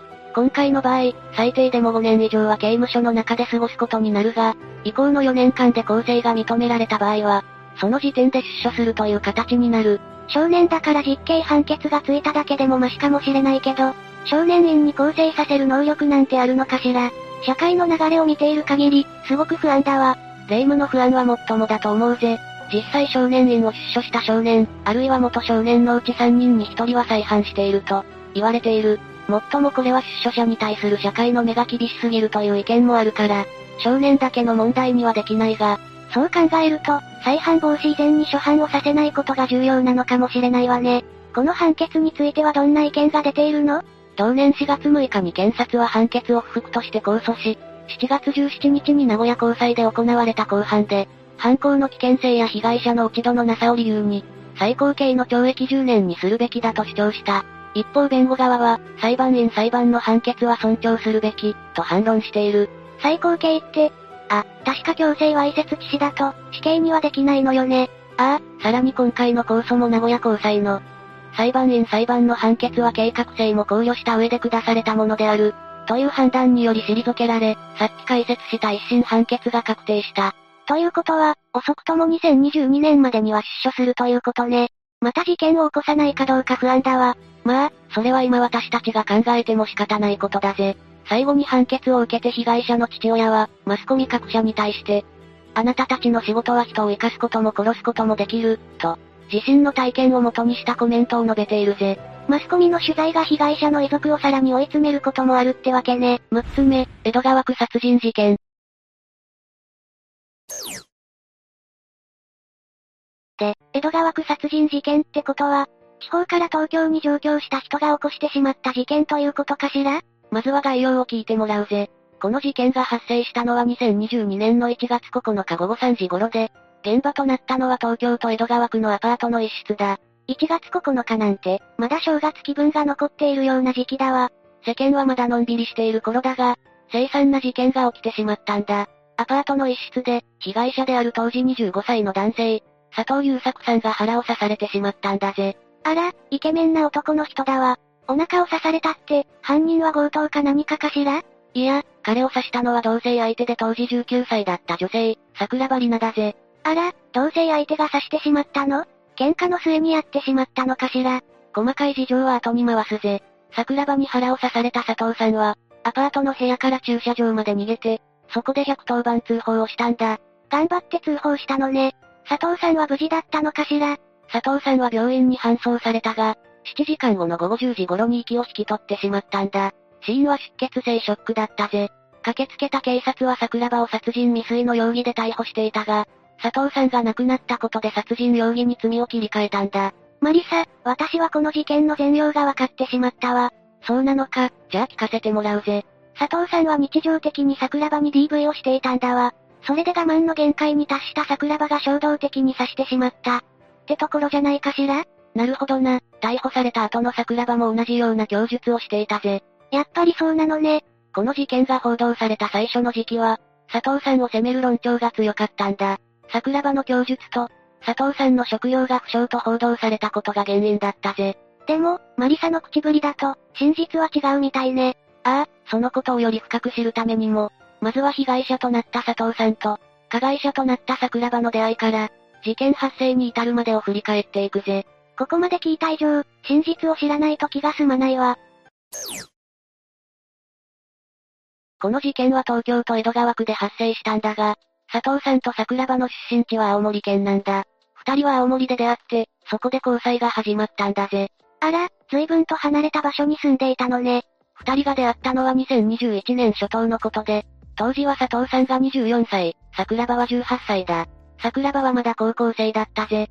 高校生って、本当に若いわね。卒業したら同棲するつもりだったのかしら？そうなんだが、桜庭は当時から都会への憧れを強く持っていたんだ。卒業後は上京したいと佐藤さんに話していたんだぜ。上京といっても、東京の大学に進学するとかしないと厳しくないかしら？確かにそうなんだが、佐藤さんは高校生の桜庭の代わりに働いて、上京のための資金を貯めてくれていたんだ。佐藤さん、すごくいい彼氏だわ。その回もあって、2021年3月、桜庭の高校卒業後に二人は東京に上京することができたんだ。引っ越し先は、事件の現場となる、東京都江戸川区のアパートだったぜ。結末を知っていると、なんだか悲しくなってくるわ。何があったらあんな事件に繋がるのかしら？佐藤さんは4月から建築会社で働き始めたんだが、明るく社交的で優しい性格が評判で、先輩や同僚からの信頼もすぐに勝ち取ったんだ。気遣いもできるいい子だと評判の青年だったんだぜ。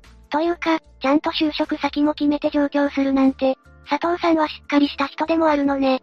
こういう事件でよくある。東京に来て身持ちを崩す人とは全然違う印象だわ。ああ、霊夢の言うテンプレ的な転落をしたのは、佐藤さんじゃなく桜庭の方だったんだ。と、どういうことなの？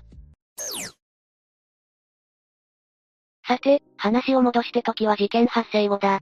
逮捕された桜庭は、さっき霊夢が予想していたような内容の供述をしたぜ。彼から逃げたい一心で刺した。怖かった。彼から離れたかった。などだな。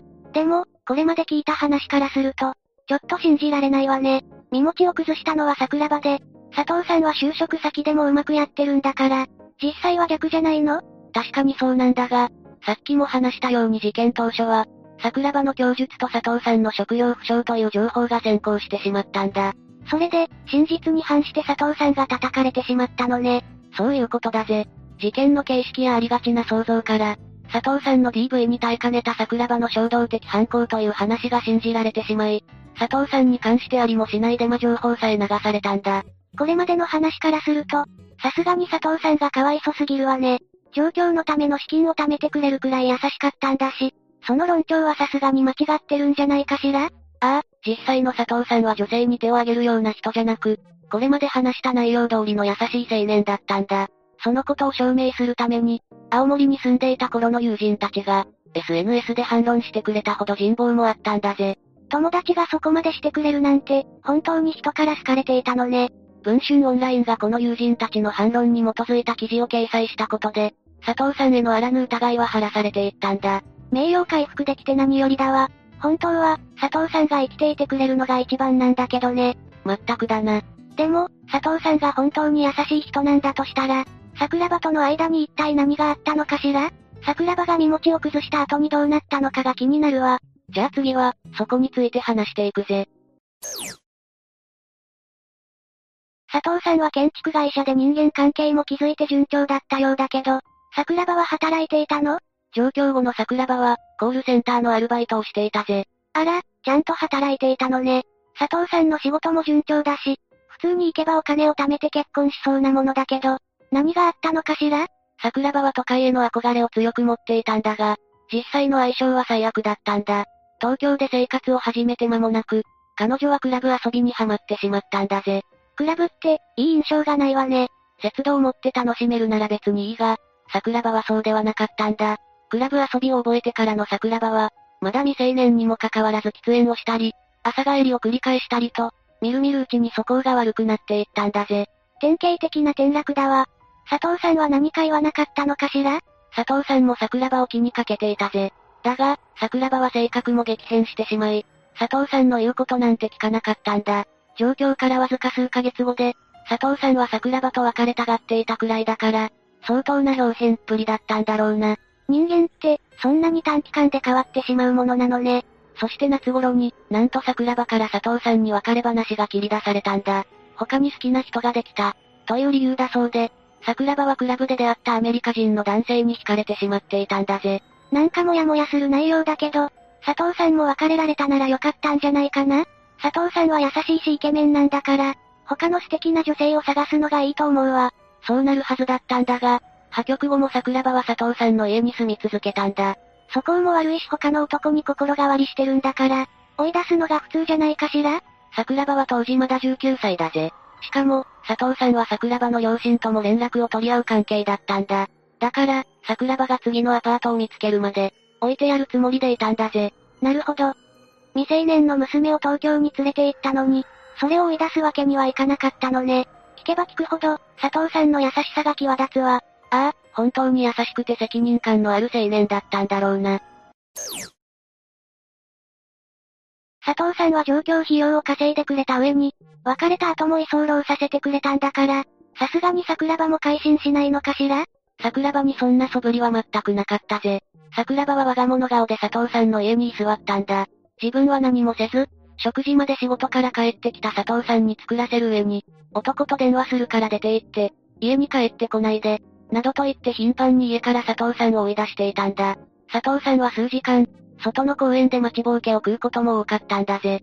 聞いてるだけで腹が立ってくるわね。別れた後も心配して家に置いてくれているのに、ひどい仕打ちだわ。それだけじゃなく、桜庭は佐藤さんに嫌がらせもしていたんだ。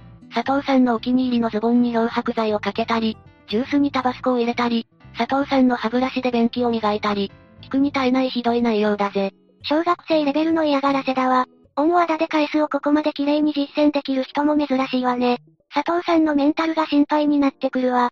佐藤さんもさすがに目いっていたようで、当時は周囲に愚痴を漏らしていたぜ。見かねた友人が家に招き入れてくれたりもしていたんだ。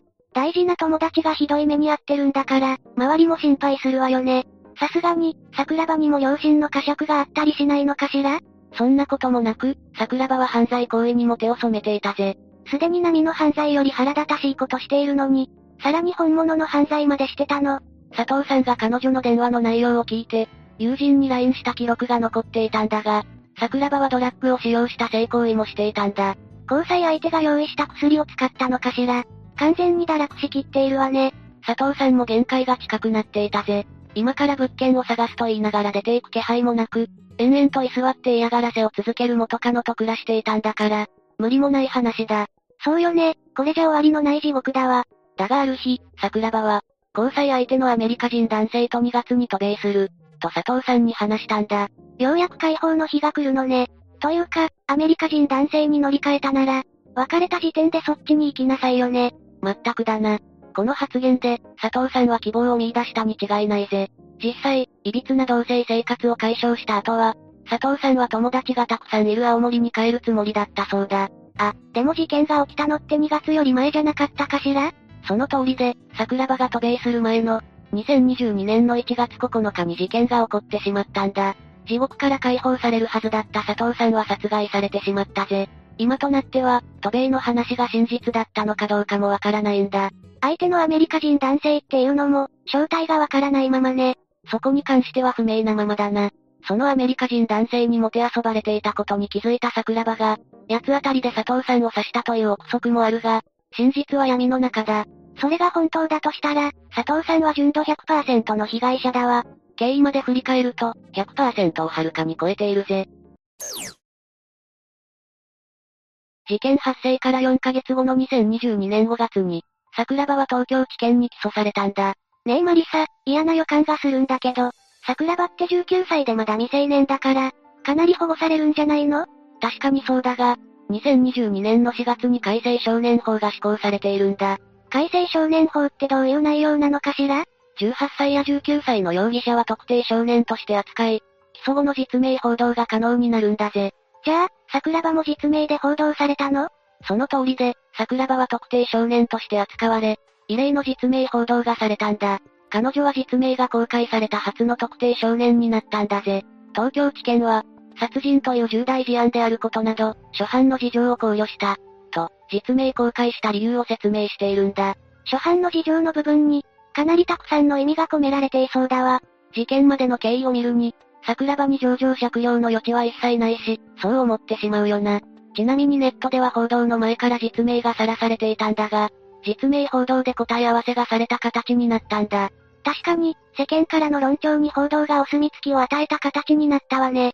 それで、肝心の裁判の内容はどうだったの？検察側は懲役13年を求刑したが、弁護側は桜庭が事件当時、心神耗弱状態にあったとして懲役3年が妥当だと主張したぜ。心神耗弱になっていたのは佐藤さんの方じゃないかしら？全くもってその通りだが、話を続けるぜ。桜庭本人は事件の動機について、佐藤に動画を撮影されていて、削除を求めたのに応じてもらえず、その動画が SNS で拡散されたと思い込んで包丁で刺した。といった主張をしたぜ。さらに佐藤さんに舵を丸投げされ、暴力も振るわれていたと話したんだ。いやいや、これまでの経緯からして、全く信じられないわ。舵の丸投げや暴力に関しては真っ赤な嘘だな。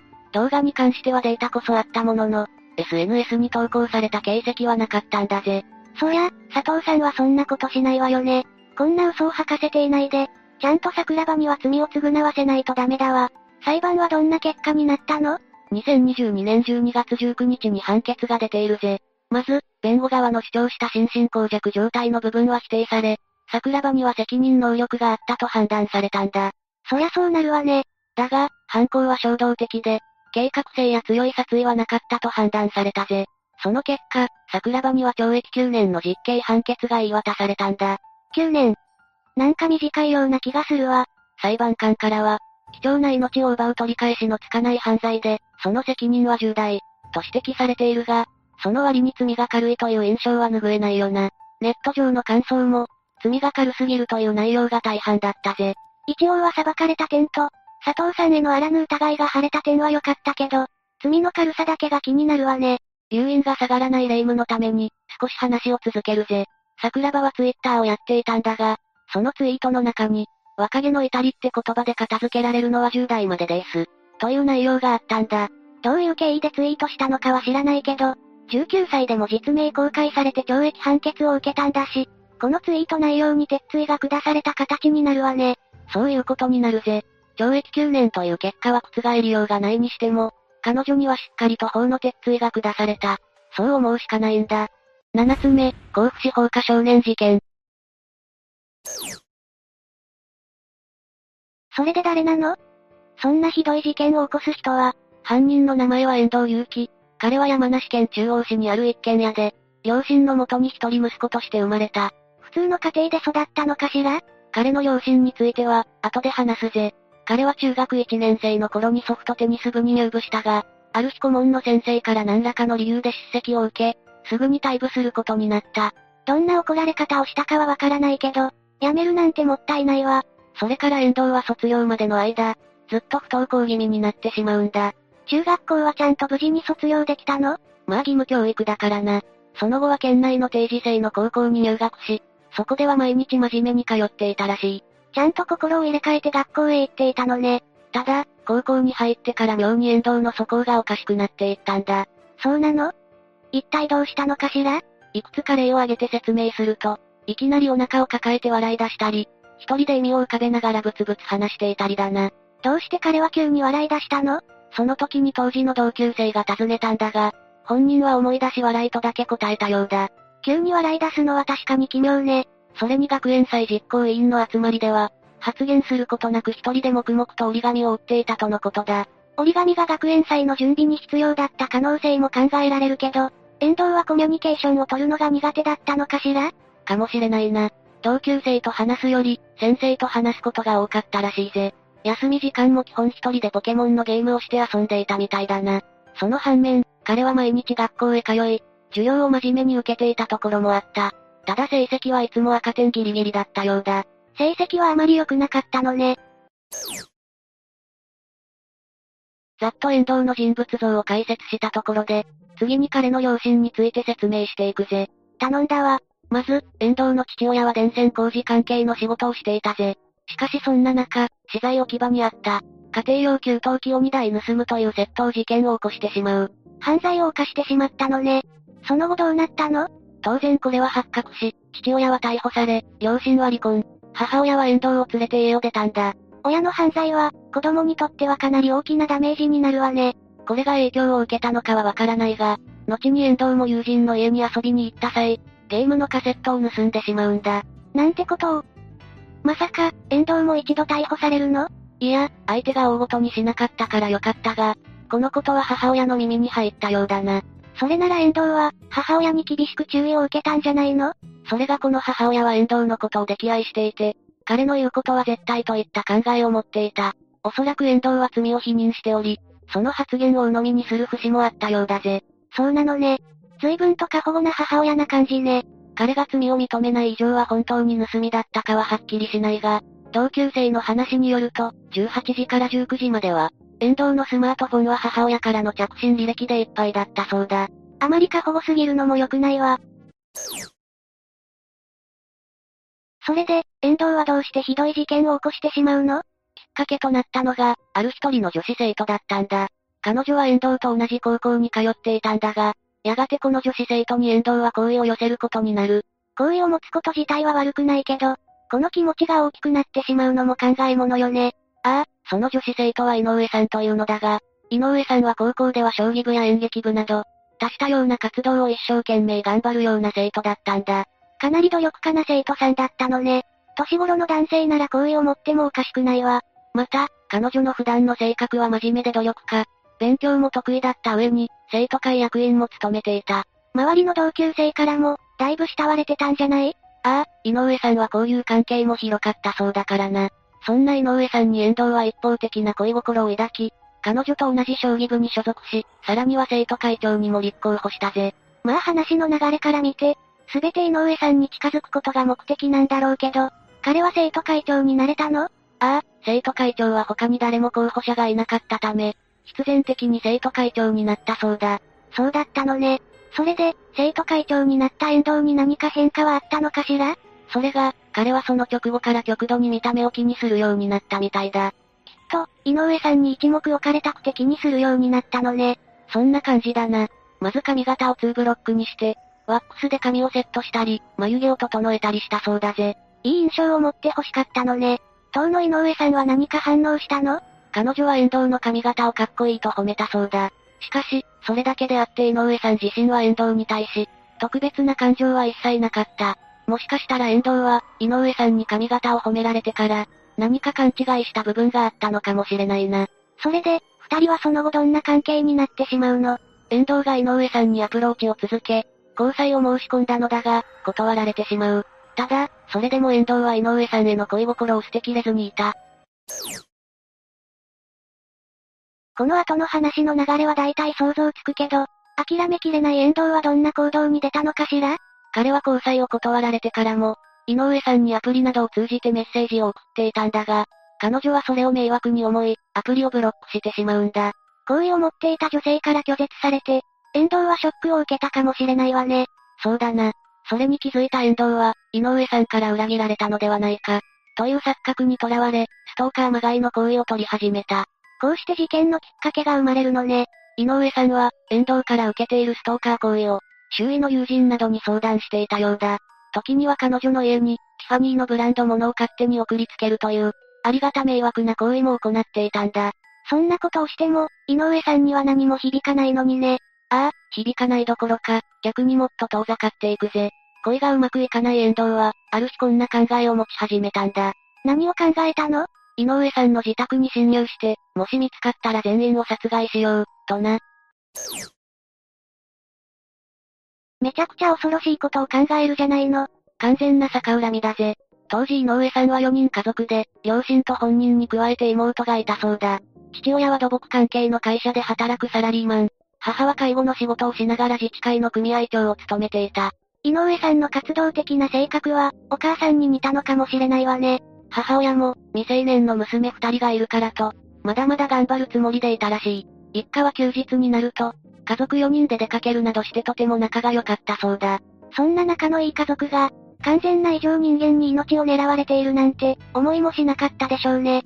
実際に両親は二人の娘を溺愛していたからな。遠藤は、そんな井上さん一家をよそに、着々と殺害計画を立てていく。い、一体どんな計画を立てたの？計画自体は至って単純かつ残忍なものだ。遠藤の考えでは、まず井上さんの家に侵入し、刃物で家族全員を殺害した後、火を放って放火するというもの。その計画を実行するために、彼は複数の刃物と灯油を入れた缶を用意した。そして、2021年10月12日、遠藤はついに実行に移すんだ。どうしてそこまでひどい心を持ってしまったのかしらね。事件当日の深夜、刃物と灯油を手にした遠藤は、そのまま井上さん宅に侵入した。遠藤はどうやって井上さん宅に侵入したの？それに関しては情報がなかったぜ。そして片手に刃物を持って、1階にある寝室で就寝中の井上さんの父親に襲いかかり、刃物で体を10箇所以上刺した。なんてことをしたの？それで、お父さんはもう亡くなってしまったの？残念ながら亡くなってしまった。次に遠藤に狙われたのは母親だ。ただ母親は、父親が襲われる音を聞いて目を覚ましているんだ。彼女は刃物を握っている遠藤の姿を見て、恐怖のあまり叫び声を上げた。かなり壮絶な現場だったのね。だが遠藤は、そんな母親をものともせず視察。そんな折、2階で就寝中だった井上さんの妹は物音に気づき目を覚ました。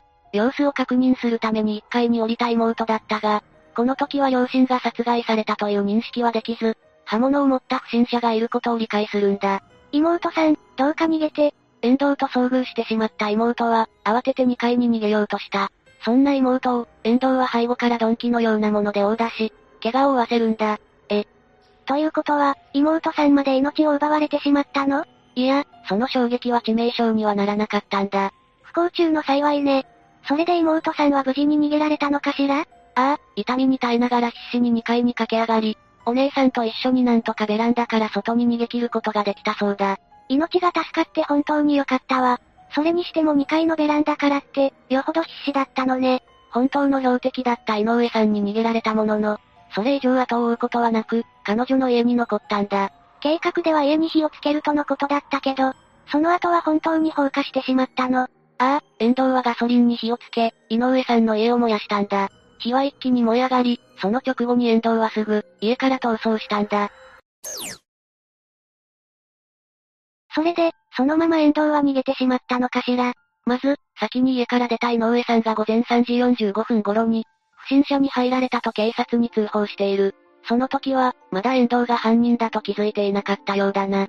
妹さんも一緒にいるのよね？ああ、井上さんが通報した後、警察が現場に駆けつけてきたが、その時にはすでに火が燃え広がっており、家は1階の骨組みだけを残して全焼。誰も火に近づけない状態だったんだが、午前7時頃にようやく消し止められたんだ。両親の遺体まで全部焼けてしまったの？おそらく火による影響もあったと思うが、焼け跡から両親の遺体は発見されているぜ。遺体から刺し傷が発見されたことから、警察はこの事件を放火殺人事件と断定したというわけだ。早速、警察は遠藤が起こしたこの事件の捜査本部を設置した。そういえば当の本人は逃げたのよね？警察は彼を捕まえることができたのかしら？井上さんの家の近くには防犯カメラが設置されていたんだが、そのカメラの映像を確認した後、遠藤を特定できたようだぜ。よかったわ。あとは彼を捕まえるだけね。そうだな。ただ事件発生から約15時間後の夕方頃、遠藤本人が山梨県内の美濃部町にある駐在所に自ら出頭したらしく、追跡はすぐに終了することになったぜ。遠藤は現場から逃走したけど、結局自分から出頭したのね。遠藤が出頭した駐在所は、事件現場から約30キロほど離れたところにあったようで、最初に彼が訪ねた時は誰もいなかったらしい。ちょうど警察官は全員パトロールに行っていたんだろうな。警察官が不在だったってことは、もしかしてまた逃げたの？いや、遠藤は駐在所に備え付けられてあった電話機で、泣きながら人を殺したと自供したぜ。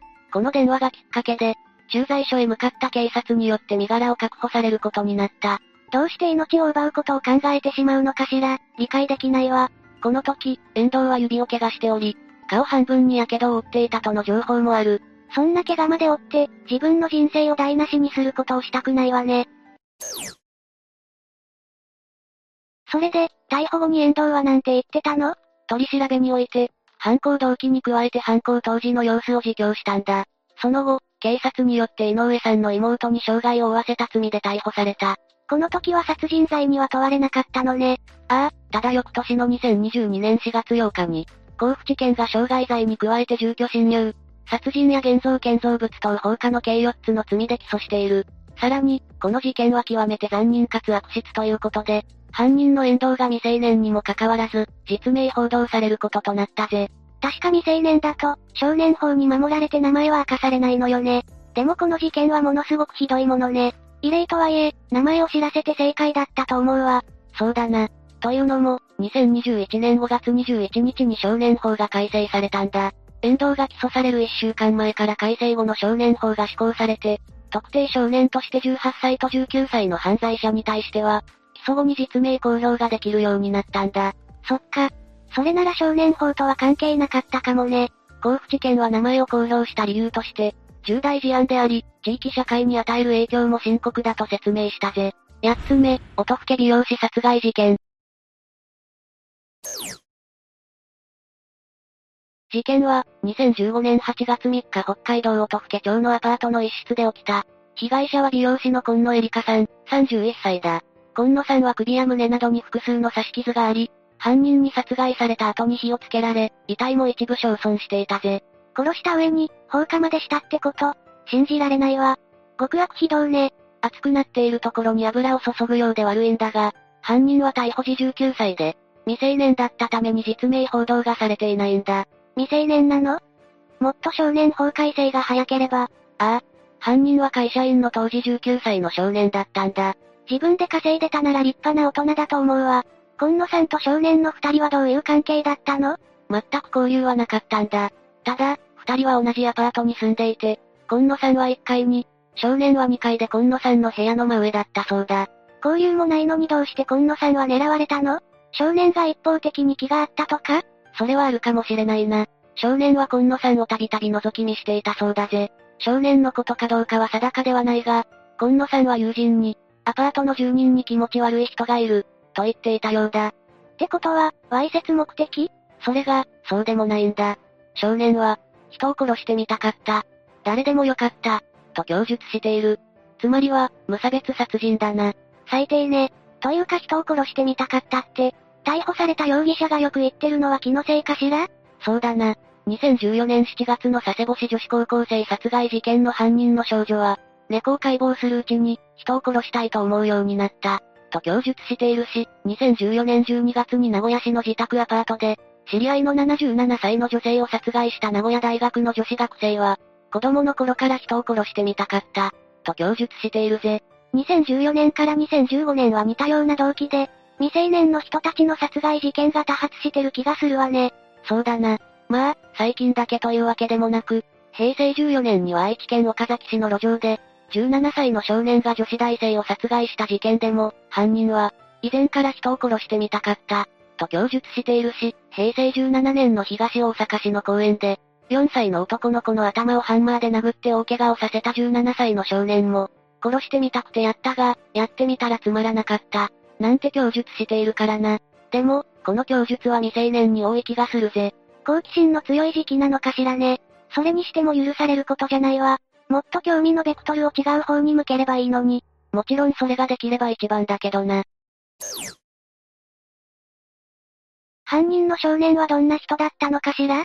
高校の同級生によると、おとなしい、真面目、と言っているぜ。おとなしく周囲に合わせる方で、高校では図書局の局長をしていて、率先して動くというよりは他の人に頼まれて、全然いいよと従うことが多かったそうだ。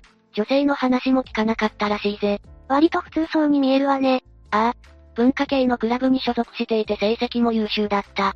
特別親しい友人がいた印象はないが、孤立していたわけでもなく、冗談にもよく付き合ってくれた。悩みも聞いたことがない、と言っているな。コミュニケーション能力も問題なさそうだわ。第一志望の乳業関連のメーカーに就職していて、職場でもトラブルは特になかったらしいぜ。となると、どうして殺人なんかしてしまったのかが理解できないわ。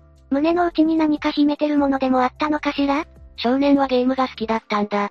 部屋からは、残虐な殺害シーンのあるゲームソフトが複数見つかっている。それはさすがに偏見じゃないかしら？こういうことがあるから、規制がどんどん強くなる印象もあるわ。いやいや、ちゃんと少年自身が言っているんだ。中学生の頃からゲームをするうちに人の死に興味を持つようになり、高校2年生の頃からゲームのように人を殺す画像が頭の中に浮かび、実際に人が死ぬ瞬間を見たいと思っていたようだ。なるべくゲームのせいにはしたくなかったんだけど、思った以上にはっきりと殺人を犯す原因になっちゃってる以上、なんとも言えないわね。そうだな。それで残虐なシーンのあるゲームやアニメが批判されるのは違うけどな。そこなのよね。そういったのが好きだからといって、必ずしも罪を犯すわけじゃないんだし。ちなみに被害者の今野さんはどんな人だったのかしら。じゃあ今野さんについても説明していくぜ。今野さんは、両親と弟、妹の5人家族で、母親は美容師だったんだ。そして今野さんは、母親と同じように美容師を目指していた。母親の姿を見て育ってきたのね。素敵な夢だわ。20歳で札幌市の美容専門学校を卒業し、札幌市内で美容師の修行を積んで、事件の4年前に地元の音更町に帰ったんだ。母親の店を改装し、店名を変えて親子で経営をしていたぜ。親子経営の美容院として母の日に合わせて、新聞で取り上げられることもあったんだ。今野さんは明るい性格で、誰にでも優しくて素直で可愛い子だった、と言われている。美容室の利用客からの評判も良かったらしいな。そして事件の1年前から、実家から約300メートル離れたアパートで一人暮らしをしていたみたいだ。母親と同じ仕事を目指すだけでも素敵なのに、母親の店で働くなんてどれだけ親孝行な娘なの。というか1年前から一人暮らしをしてたのね。もしそのまま実家にいれば、事件に巻き込まれなかったのかもしれないと思うと悔しいわね。本当だよな。とても親子の仲が良かったんだろう。そして今野さんには婚約者もいて、事件の翌年にはハワイで結婚式を挙げる予定だったんだ。裁判では父親が、娘と一緒にバージンロードを歩くのを楽しみにしていたのに、と言っていたぜ。結婚目前にして事件で殺されてしまうなんて無念で仕方ないわ。遺族も、今野さんの結婚相手も気の毒よ。ハワイでの挙式なんて女性の憧れだもの。今野さんも楽しみだったでしょうね。母親はエリカさんが生きた証を残すために、2016年11月12日に娘への思いを綴った本、エリカへを自費出版しているんだ。本には妊娠が難しい状態でエリカさんを出産した時の喜びや、スケートなどに熱中した子供時代のこと、自分たちの美容室で親子共にハサミを握った日々についてが書かれている。さらに高校時代の同級生や会社の同僚、社会人でよく遊んでいた地元の仲間たちからのメッセージも載せているんだ。母親がエリカさんのことを愛していたことがとてもよく伝わるわ。無差別殺人で犠牲になったのが、余計に許せなくなってくるわね。事件詳細について説明していくぜ。2015年8月3日、少年は午前6時頃に起床し、この日もゲームのように人を殺す画像が頭の中に浮かんだんだ。そしてその画像が頭の中で繰り返し浮かび、殺人の衝動が高まっていった。そのうちに少年は誰かを殺そうと決意してしまったんだ。お願いだから冷静になってほしいわ。というかそんな決意なんかしちゃダメよ。少年は手に旗の長さが約16.6センチある三徳包丁を手に持ち、誰かを殺そうと物色しに部屋を出た。とある部屋が目に入ったため、ドアノブを引くと、鍵がかかっていなかったんだ。たまたまドアを開けようとしたら鍵がかかってないなんて不用心なこと。女性の一人暮らしなら、よほど怒らないと思うんだけど？普通はな。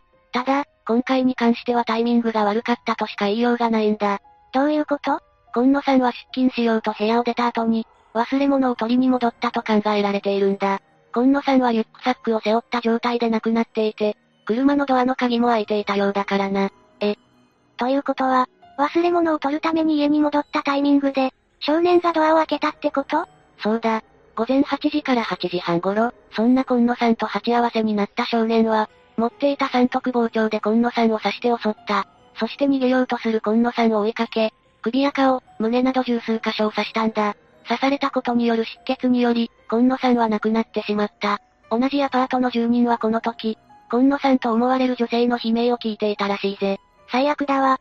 よくもそんな動機で追いかけてまで何度も人を刺せるわね。少年の常軌を逸した行動は続くぜ。今野さんを殺害した後、自分の部屋に戻りシャワーを浴び、寝たんだ。その後、今野さんの部屋に再び入り、キッチンペーパーにライターで着火して今野さんの遺体付近に置き、寝室内の布団等にもライターで着火して放火したんだ。そんな状況で寝れるのが恐ろしいわ。というか、どうしてわざわざ時間が経ってから戻ってきたのかしら？燃やして証拠隠滅でもしようと思ったの？ああ。殺害を隠すためだと少年は認めているぜ。さらに8時50分頃には、一度母親が今野さんの部屋に来ているんだ。外から見た時に湯気が出ていたため、シャワーを浴びていると思い返ってしまったんだが、実際にはこの湯気は火事の煙だったんだ。色々とちょっとしたズレが重なってしまっていたのね。今野さんが美容室に来ないため、心配し、再度母親が訪ねると部屋から煙が出ていたんだ。9時25分頃に近隣住民の男性によって119番通報され、火は約10分後には消し止められ、他の部屋に炎症はなかった。部屋の中には、部屋の居間で頭を寝室へ向けて、うつ伏せで倒れた今野さんの遺体があり、火によって遺体は一部焼損している状態だったんだ。他の部屋に影響がなかったのは良かったわ。でも、殺害を隠すために火をつけたって言うけど、そもそも火をつけたことで殺害がバレるって思わなかったのかしら。まともな判断ができる状態じゃなかったんだろうな。結局、現場にいた少年は駆けつけた警察に対して、自分が殺した、と説明し、殺人容疑で逮捕されたんだ。少年の部屋からは、血のついた服や凶器が見つかった。その後の調べで少年は、人を殺してみたかった、と話し、夢の中で殺した。夢か現実かわからない。夢であってほしい。などと意味不明な供述もしていたぜ。夢であってほしいのはこっちよ。急に何を言い始めてるのよ。犯罪心理に詳しい臨床心理士によれば、少年からは冷静さが垣間見え、殺害は衝動的だが、証拠隠滅を図る対応は冷静で、サイコパスではないように思う、と言っているんだ。さらに人を殺してみたかったなどの発言をすると、責任能力の有無が問われ、罪が軽くなる可能性がある。それでとっさにそう供述したのかもしれません。とも言っているぞ。そんな発言一つで罪が軽くなる可能性があるなんて余計に許せないわ。そのセリフを言い訳に使う少年犯罪が増えないといいんだけどな。5日夜には今野さんの通夜が営まれ、参列者は、お母さんがっかりしてました。安らかに眠ってほしいですね。と言っていたらしいぜ。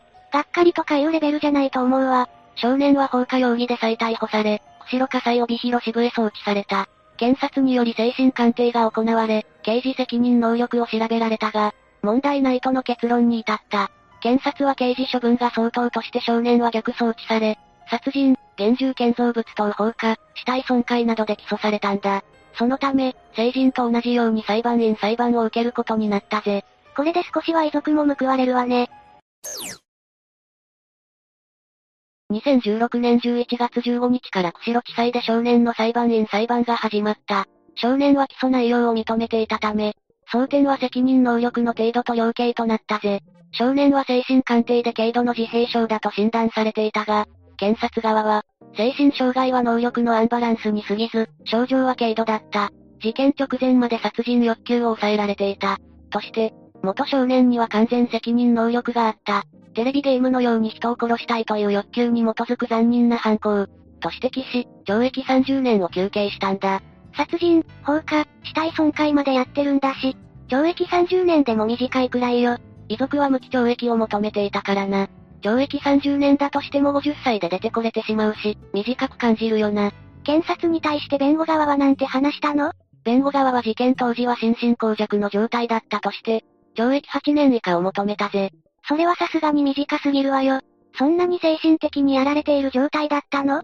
いくらなんでも厳しいよな。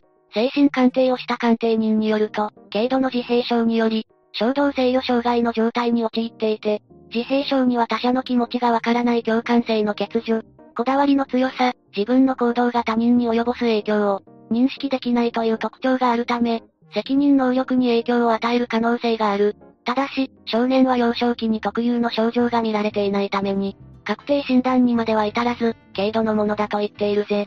そして病的な精神症状の影響を受けていたものの、著しいものではなく、平素の人格とのつながりもある正常な精神作用による行動、として理解できるものであったということから、完全責任能力を有していたと認められたぜ。多少犯行に影響はあったけど、責任能力はしっかりと持っていたってことね。結局判決はどうなったの？判決公判は11月29日に開かれ、裁判長は、人の重みを全く顧みない無差別殺人、と非難して、懲役23年を言い渡した。懲役23年、結構短くなったわね。量刑についてなんて話してるの？量刑については、殺人の事案の中ではかなり重い部類に属する、とする一方で、犯行当時19歳の少年で、軽度ながらも自閉症の影響があったことから、有期懲役刑の上限の刑を課すべき事案とまでは言えない、としているぜ。若さと精神障害の影響で、7年も短くするのはやりすぎな気もするし、私は納得いかないわね。もし少年法改正した今なら、どんな判決になってたのか気になるところだわ。確かにな。今野さんの父親は、判決に対して、少年事件だからしょうがないと思うけど、やりきれない。被告が死刑になればいいわけじゃないけど、うちの娘はもう帰ってこない。毎晩、娘に挨拶して、泣きながら、そんなに長くない一生だけど、共に行きます。と話しているぜ。そうよね。本当にやりきれないと思うわ。少年は控訴してたりするの？しているぜ。だが、控訴は棄却されている。最終的に少年は上告をしなかったため、懲役23年で確定しているんだ。一審と変わらなかったのね。40代半ばで出てきた時に、同じことを繰り返さないようにしてほしいわ。名前もわからないし、こっちからしたら出てきた時のことを考えると怖いよな。本当よね。生きて罪を償い続けてもらいたいぜ。9つ目、佐世保女子高生事件。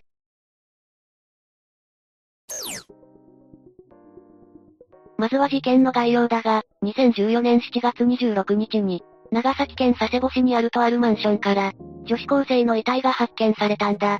住んでるところで殺されちゃったのかしら？いや、被害者の松尾愛和さんは別のところに住んでる人で、発見場所は加害者である徳勝もなみが、一人暮らししてるマンションだったんだよ。ということは二人は知り合いだったのかしら？知り合いも何も、同じ学校に通う高校生だったんだ。しかもクラスメイトでもあったんだぜ。二人とも高校生だったの。しかもクラスメイトって、何か恨みとかでもあったのかしら？特活は松尾さんを自宅マンションへと遊びに誘ってたらしくて、18時40分に松尾さんから母親に、19時頃に帰るっていうメールが来てたみたいなんだ。その感じだと松尾さんはまだその時間帯には生きてたのかしら？いや、特活が偽装目的で送った可能性もあるわね。いや、それが司法解剖によると松尾さんが亡くなったのは20時から22時頃らしいんだ。どうしてその時間までマンションにいたのかは不明だが、いずれにしても松尾さんはその時間帯に殺害されたことになる。特活が無理やり引き止めたのかしら。凶器は何を使ってたの？まずは工具、おそらくハンマーを使って後頭部を複数回殴ってから、犬の散歩に使うリードで首を絞めて考察したようだ。リードに関してはあくまで本人の証言だから何とも言えないが、頭を殴ってるあたり、気絶させて確実に殺害しようとしてる感じに見えるわね。突発的なやり方には思えないもの。多分事前に計画してたんだろうな。その後特活はノコギリを使って、松尾さんの頭部と左手首を切断して遺体の解体を行った。どこかに処分するために細かくしようとしてたのかしら。それがどうも違うみたいなんだよ。帰宅しない松尾さんを心配した家族が捜索願いを提出して、27日未明に特活のマンションに警官が訪れたんだ。特活は松尾さんのことは知らないと答えたらしいんだが、不審に思った警察官が室内に入ってみると、ベッドの上で仰向けになってる松尾さんの遺体と切断された頭部、そして左手首を発見したんだ。あら、意外と簡単に判明したのね。それに切断された部分もそのままにされてるみたいだし、一応証拠隠滅を図ってはいたみたいなんだ。服を着替えて体を洗ってたり、松尾さんのスマートフォンをマンションの5階から投げ捨てたりな。でも証拠隠滅にしてはちょっとずさんじゃないかしら？確かにそれでスマートフォンは壊れるかもしれないけど、それならハンマーで壊してバラバラにした後に、トイレに流したりした方が安全だと思うのよ。まあこれに関しては初めての殺人で多少の気の動転があったのかもしれないな。うーん。確かにかなり猟奇的ではあるんだけど、計画してた割には行き当たりばったりな行動が目立つ感じがするわね。霊夢も感じてる通り、特活も波には通常の人間と比べて異常な部分が多く見られるんだ。動機の時点で通常の殺人とは違う。本人はなんて言ってたの？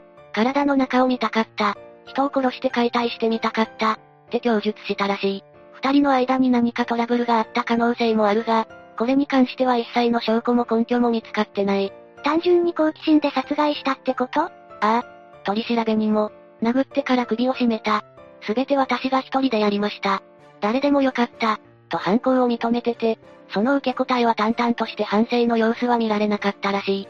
人を殺すことに良心の呵責がないのかしら。長崎地方検察庁は精神鑑定を検討したみたいで、8月8日には佐世保管理裁判所が精神鑑定誘致を認めたんだ。どうやら特活には自閉スペクトラム症の障害があったみたいだな。自閉症スペクトラムっていうのはどういう症状が出るの？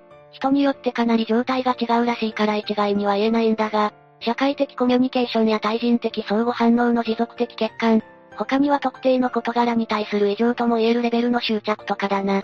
ということは、特活はもともと生き物を解体することに強い興味があったということかしら。どうやらそうらしいんだ。特活の父親は県内最大手の法律事務所を経営してて、佐世保では有名な弁護士だったんだ。しかもスピードスケートの選手としても有名な人だったらしい。家庭にはあまり問題はなさそうね。お金に困ってる感じもないし。実際家を建てた時には近隣の人を招待してたみたいだし、金銭面で困ってるってことはなかっただろうな。母親も地元放送局に勤めて、市の教育委員もやっていたらしく教育活動に熱心だったみたいだ。兄も東京の有名私立大学に通ってるし、裕福な家庭って感じだな。確かに他の部分にもあんまり問題はなさそうね。家族は娘の異常性については知ってたの？知ってたらしい。特活は幼い頃から学業優秀でスポーツも積極的な子供だったんだ。中学校では放送部に所属してて、NHK のアナウンサーになるのが夢だったらしい。さらに検事になって法廷で弁護士である父や、弁護士志願者である兄と戦いたい。っていう夢を語ったこともあるようだな。しかも冬季スポーツ種目で国体に出場してて、地元でも知られてたそうだ。文武両道な子供だったのね。でも異常だって知ってたってことは何か特殊な部分があったのよねああ。あまり笑う子ではなかった。頭が良すぎて特殊な子。って評価されてたんだ。中学生の頃から医学書を読んだり動物の解剖に熱中したりしてたみたいだな。しかも特活は小学6年生の2010年頃には、同級生の給食に薄めた洗剤や漂白剤、ベンジンを混入するいたずらを繰り返したりしてて、それが問題になってたようだ。もうその頃から人に何かするような子だったのね。ただ、2013年10月に母親が癌で亡くなってからは不登校になったらしいんだ。中学校卒業後には一人暮らしを始めたんだが、高校は1学期のうち、たった3日しか出席してない。お母さんが亡くなられたのが最初の要因になったのかしらね2014年5月、父親が再婚したんだが、特活の幼馴染曰く、一緒に住みたくないって言ってたみたいなんだ。しかも、中学時代に祖母も亡くなってて、その頃から猫を解体したりしてたらしい。身近な人の死でより自分の世界に入り込むことが多くなったのかしらね。再婚相手のこともよく思ってなかったみたいだし。それどころか父親のこともよく思ってないぞ。実は父親が再婚したのはかなり早い時期だったみたいなんだ。本来ならも中とかでしばらくは再婚しないっていうのが基本だったりするんだが、妻の死後すぐにパーティーで5人の女性に名刺を配って口説いてたらしいんだよ。それだとお父さんの方も少しおかしい気がするわね。私が娘の立場だったらそれは嫌になるわ。その行為を知人からたしなめられても、俺は独身なんだって平然と答えてたらしい。特活が一人暮らしを始めたのはそれが原因なのかしら。いや、実は特活は中学卒業後に、海外留学をするって話があったみたいなんだが、母親の死後、その話が白紙になったみたいなんだ。そこに父親の早すぎる再婚が重なって特活はもう一つの事件を起こしてるんだ。それが一人暮らしの原因になったんだぜ。まさか父親も襲われたとか？ああ、2014年3月2日に佐世保市の自宅で、就寝中の父親を金属バットで複数回殴って殺害しようとしたんだ。父親は頭蓋骨を陥没骨折する重傷を負い、入院することになったんだよ。かなり強い殺意を持ってるように見えるわね。その後も包丁を持ち出してきたりと、特活は明確な意思で父親を殺そうとしてた。その結果、2014年4月から佐世保市内のマンションで、一人暮らしを始めることになったんだ。ほとんど追い出されるような形だったのね。しかもその異常性もあって以前から精神科に通ってたみたいなんだが、そこの担当医が2014年6月10日に、佐世保子供女性障害者支援センターに電話で連絡をしてるんだ。ここはいわゆる児童相談所ってやつだな。電話の内容は、精神状態の不安定さを懸念して、女子生徒は人を殺しかねないっていうものだったんだ。それじゃあ児童相談所も動いてたのね。いや、実はその時その施設ではパワハラ問題が起こってて、電話を受けた職員が上司に相談できない状態だったんだ。これが原因でこの相談は文書決済止まりになってしまった。肝心な時に役に立たないわね。役に立たなかったのはそこだけじゃないぜ。2014年7月23日、特活はママ母との会話の中で、猫を殺して楽しいことや殺人願望について語ってたんだ。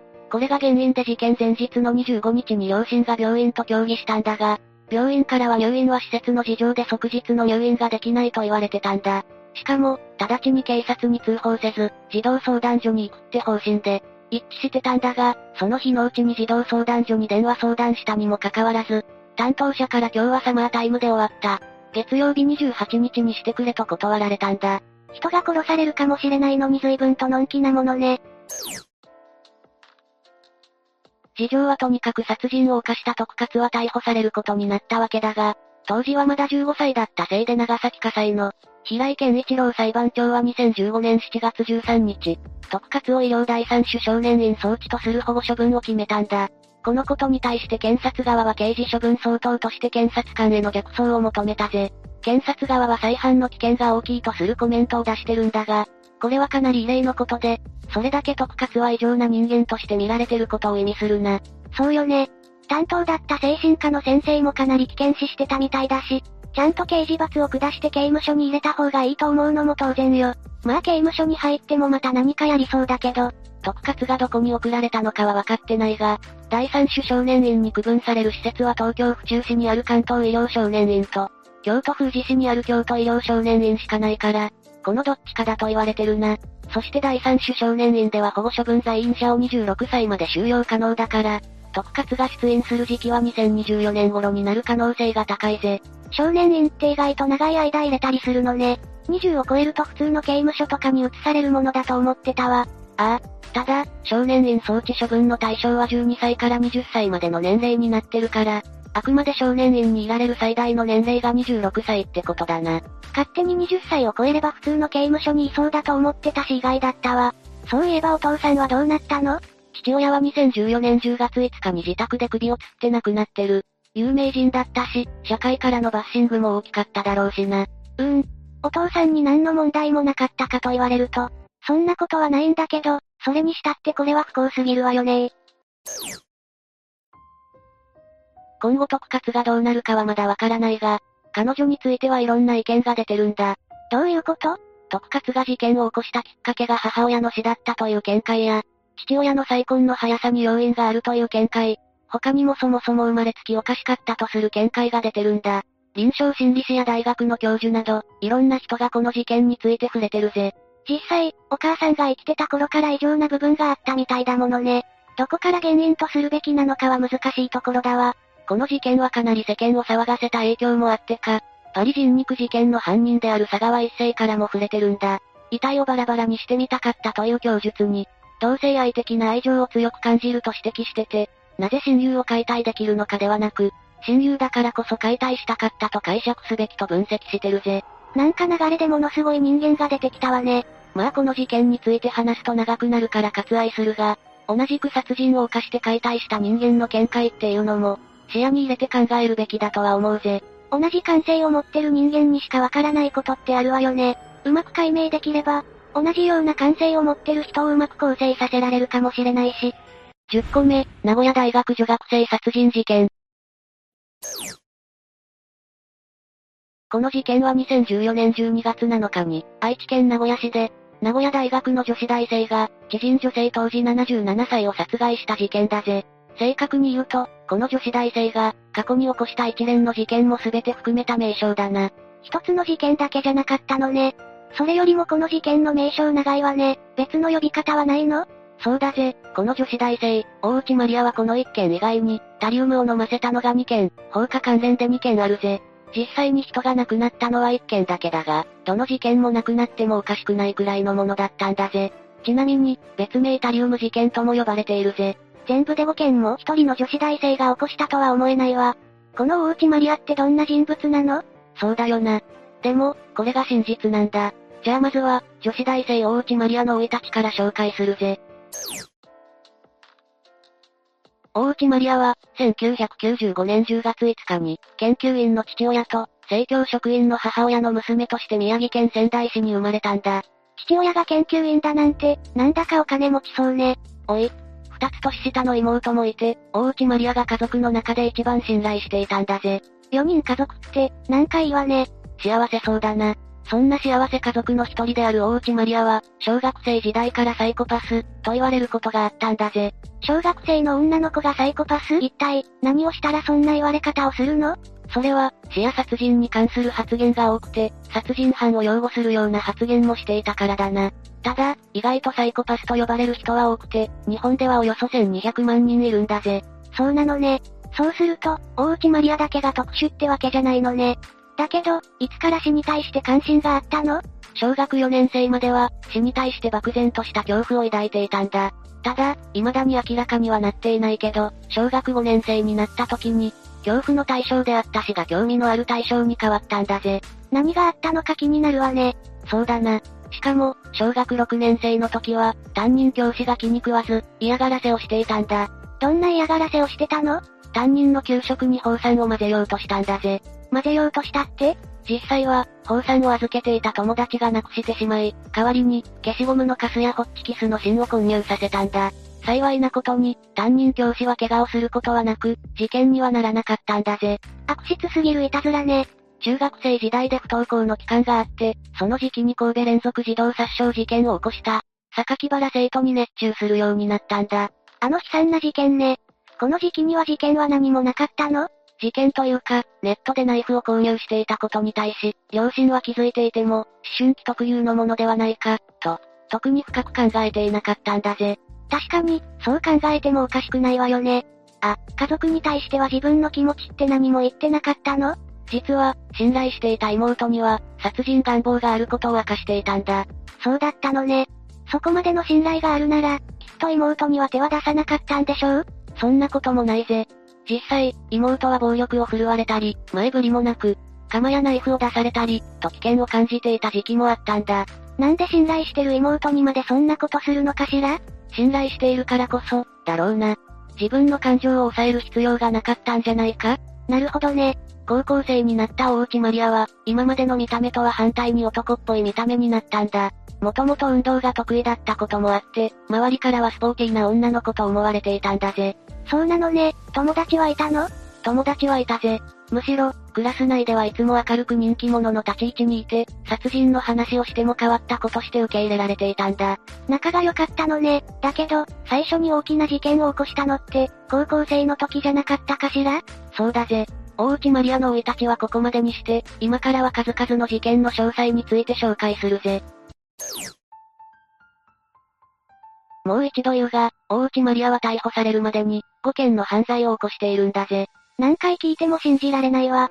確かにな。中でも有名な事件は、タリウム事件と呼ばれ、高校時代に硫酸タリウムを友人に飲ませたものだ。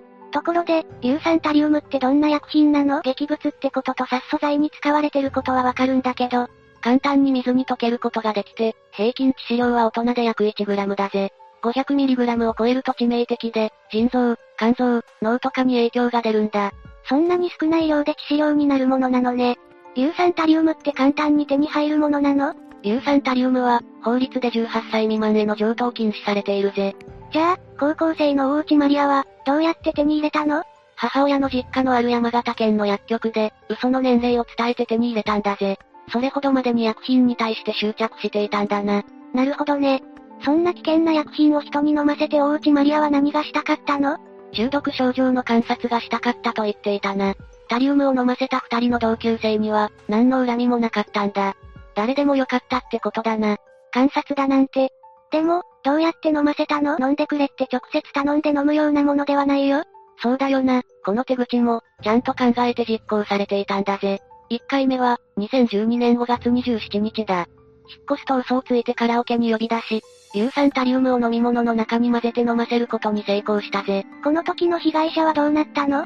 髪の毛が抜けたり、手足が痺れたりと症状が出たけど、原因不明と判断されたんだ。原因って簡単にはわからないものなのね。不思議だよな。2回目は、1回目の直後の5月から7月にかけて、高校内で行われたんだ。2ヶ月間も？そうだぜ、観察目的だしな。この時は教室に誰もいない状況で、飲み物に混ぜていたんだ。本当に観察をしていたのね。この時は継続的に、飲ませていたわけでしょ？前より症状はひどいの？この被害者は、6月には体調を崩していて、10月には入院したんだぜ。視力がかなり悪くなるという後遺症まで、残っているんだぜ。その後特別支援学級に転入しているしな。やっぱり継続的になると症状もひどいのね。この被害者たちは、自分の身に起きたことに対してどう思っているのかしら ?1 回目の被害者は元の体に戻してほしいと訴えていて、2回目の被害者は、体中の原因不明な激痛で精神的に辛かった。日常生活に支障をきたすほど障害が残っているため、許せないと書面で思いを明かしたみたいだ。まさか自分の体がこうなるなんて想像できないものね。そうだな。タリウム事件はこの2件で終わりになる。これだけでも、聞いてるのが辛いわ。だけど、別の犯罪もあったよねそうだぜ、次は放火関連の事件を起こしているんだ。そうだったね。これも高校時代の話なの？いやこれは大内マリアが、名古屋大学に進学した後の話だぜ。1回目は、2014年8月29日から30日にかけてだ。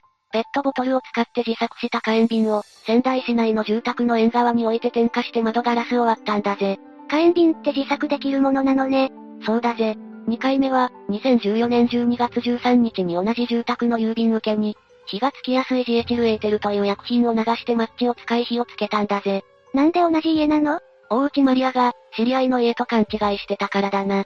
この時は、物音に気づいた家主が水をかけて消火したから、大きな火事にはなっていないが、玄関の枠が一部焼けてしまったんだ。知り合いと勘違いされて、命が危険にさらされるなんてね。だけど、なんでそんなにも、家を燃やそうとしていたの？本当に大きな火事にならなくてよかったよ。これも、焼死体が見たかったという衝撃的な理由なんだぜ。善悪の感情よりも己の欲望が勝っていたのね。今ので4つの事件が終わったのよね。最後の事件は何最後は、初めて死人を出してしまった事件だぜ。この事件で、大内マリアは逮捕されることになるんだぜ。ついにそんな事件を起こしてしまったのね。詳しく教えてほしいわ。これも、大内マリアが大学生の時の話だ。2014年12月7日に、当時77歳の女性を斧で数回殴り、マフラーで首を絞めるなどして殺害したんだぜ。お、斧女子大生が斧で、人を殺すだなんて。でも、どうやって77歳の人と知り合ったの？近所に住んでいたとか？いや、その女性は、宗教に入っていて、その宗教の勧誘をきっかけに、大内マリアと知り合ったんだぜ。その事件当日も、宗教の集会に二人で行っていたんだ。なるほど。だけど、そんな集会所で殺害なんて、しかも、斧で殴るだなんてできないと思うわ。事件現場は、大内マリアの自宅アパートだからな。集会が終わった昼頃に、聞きたいことがたくさんあると持ちかけて、女性を自宅アパートに入れたんだ。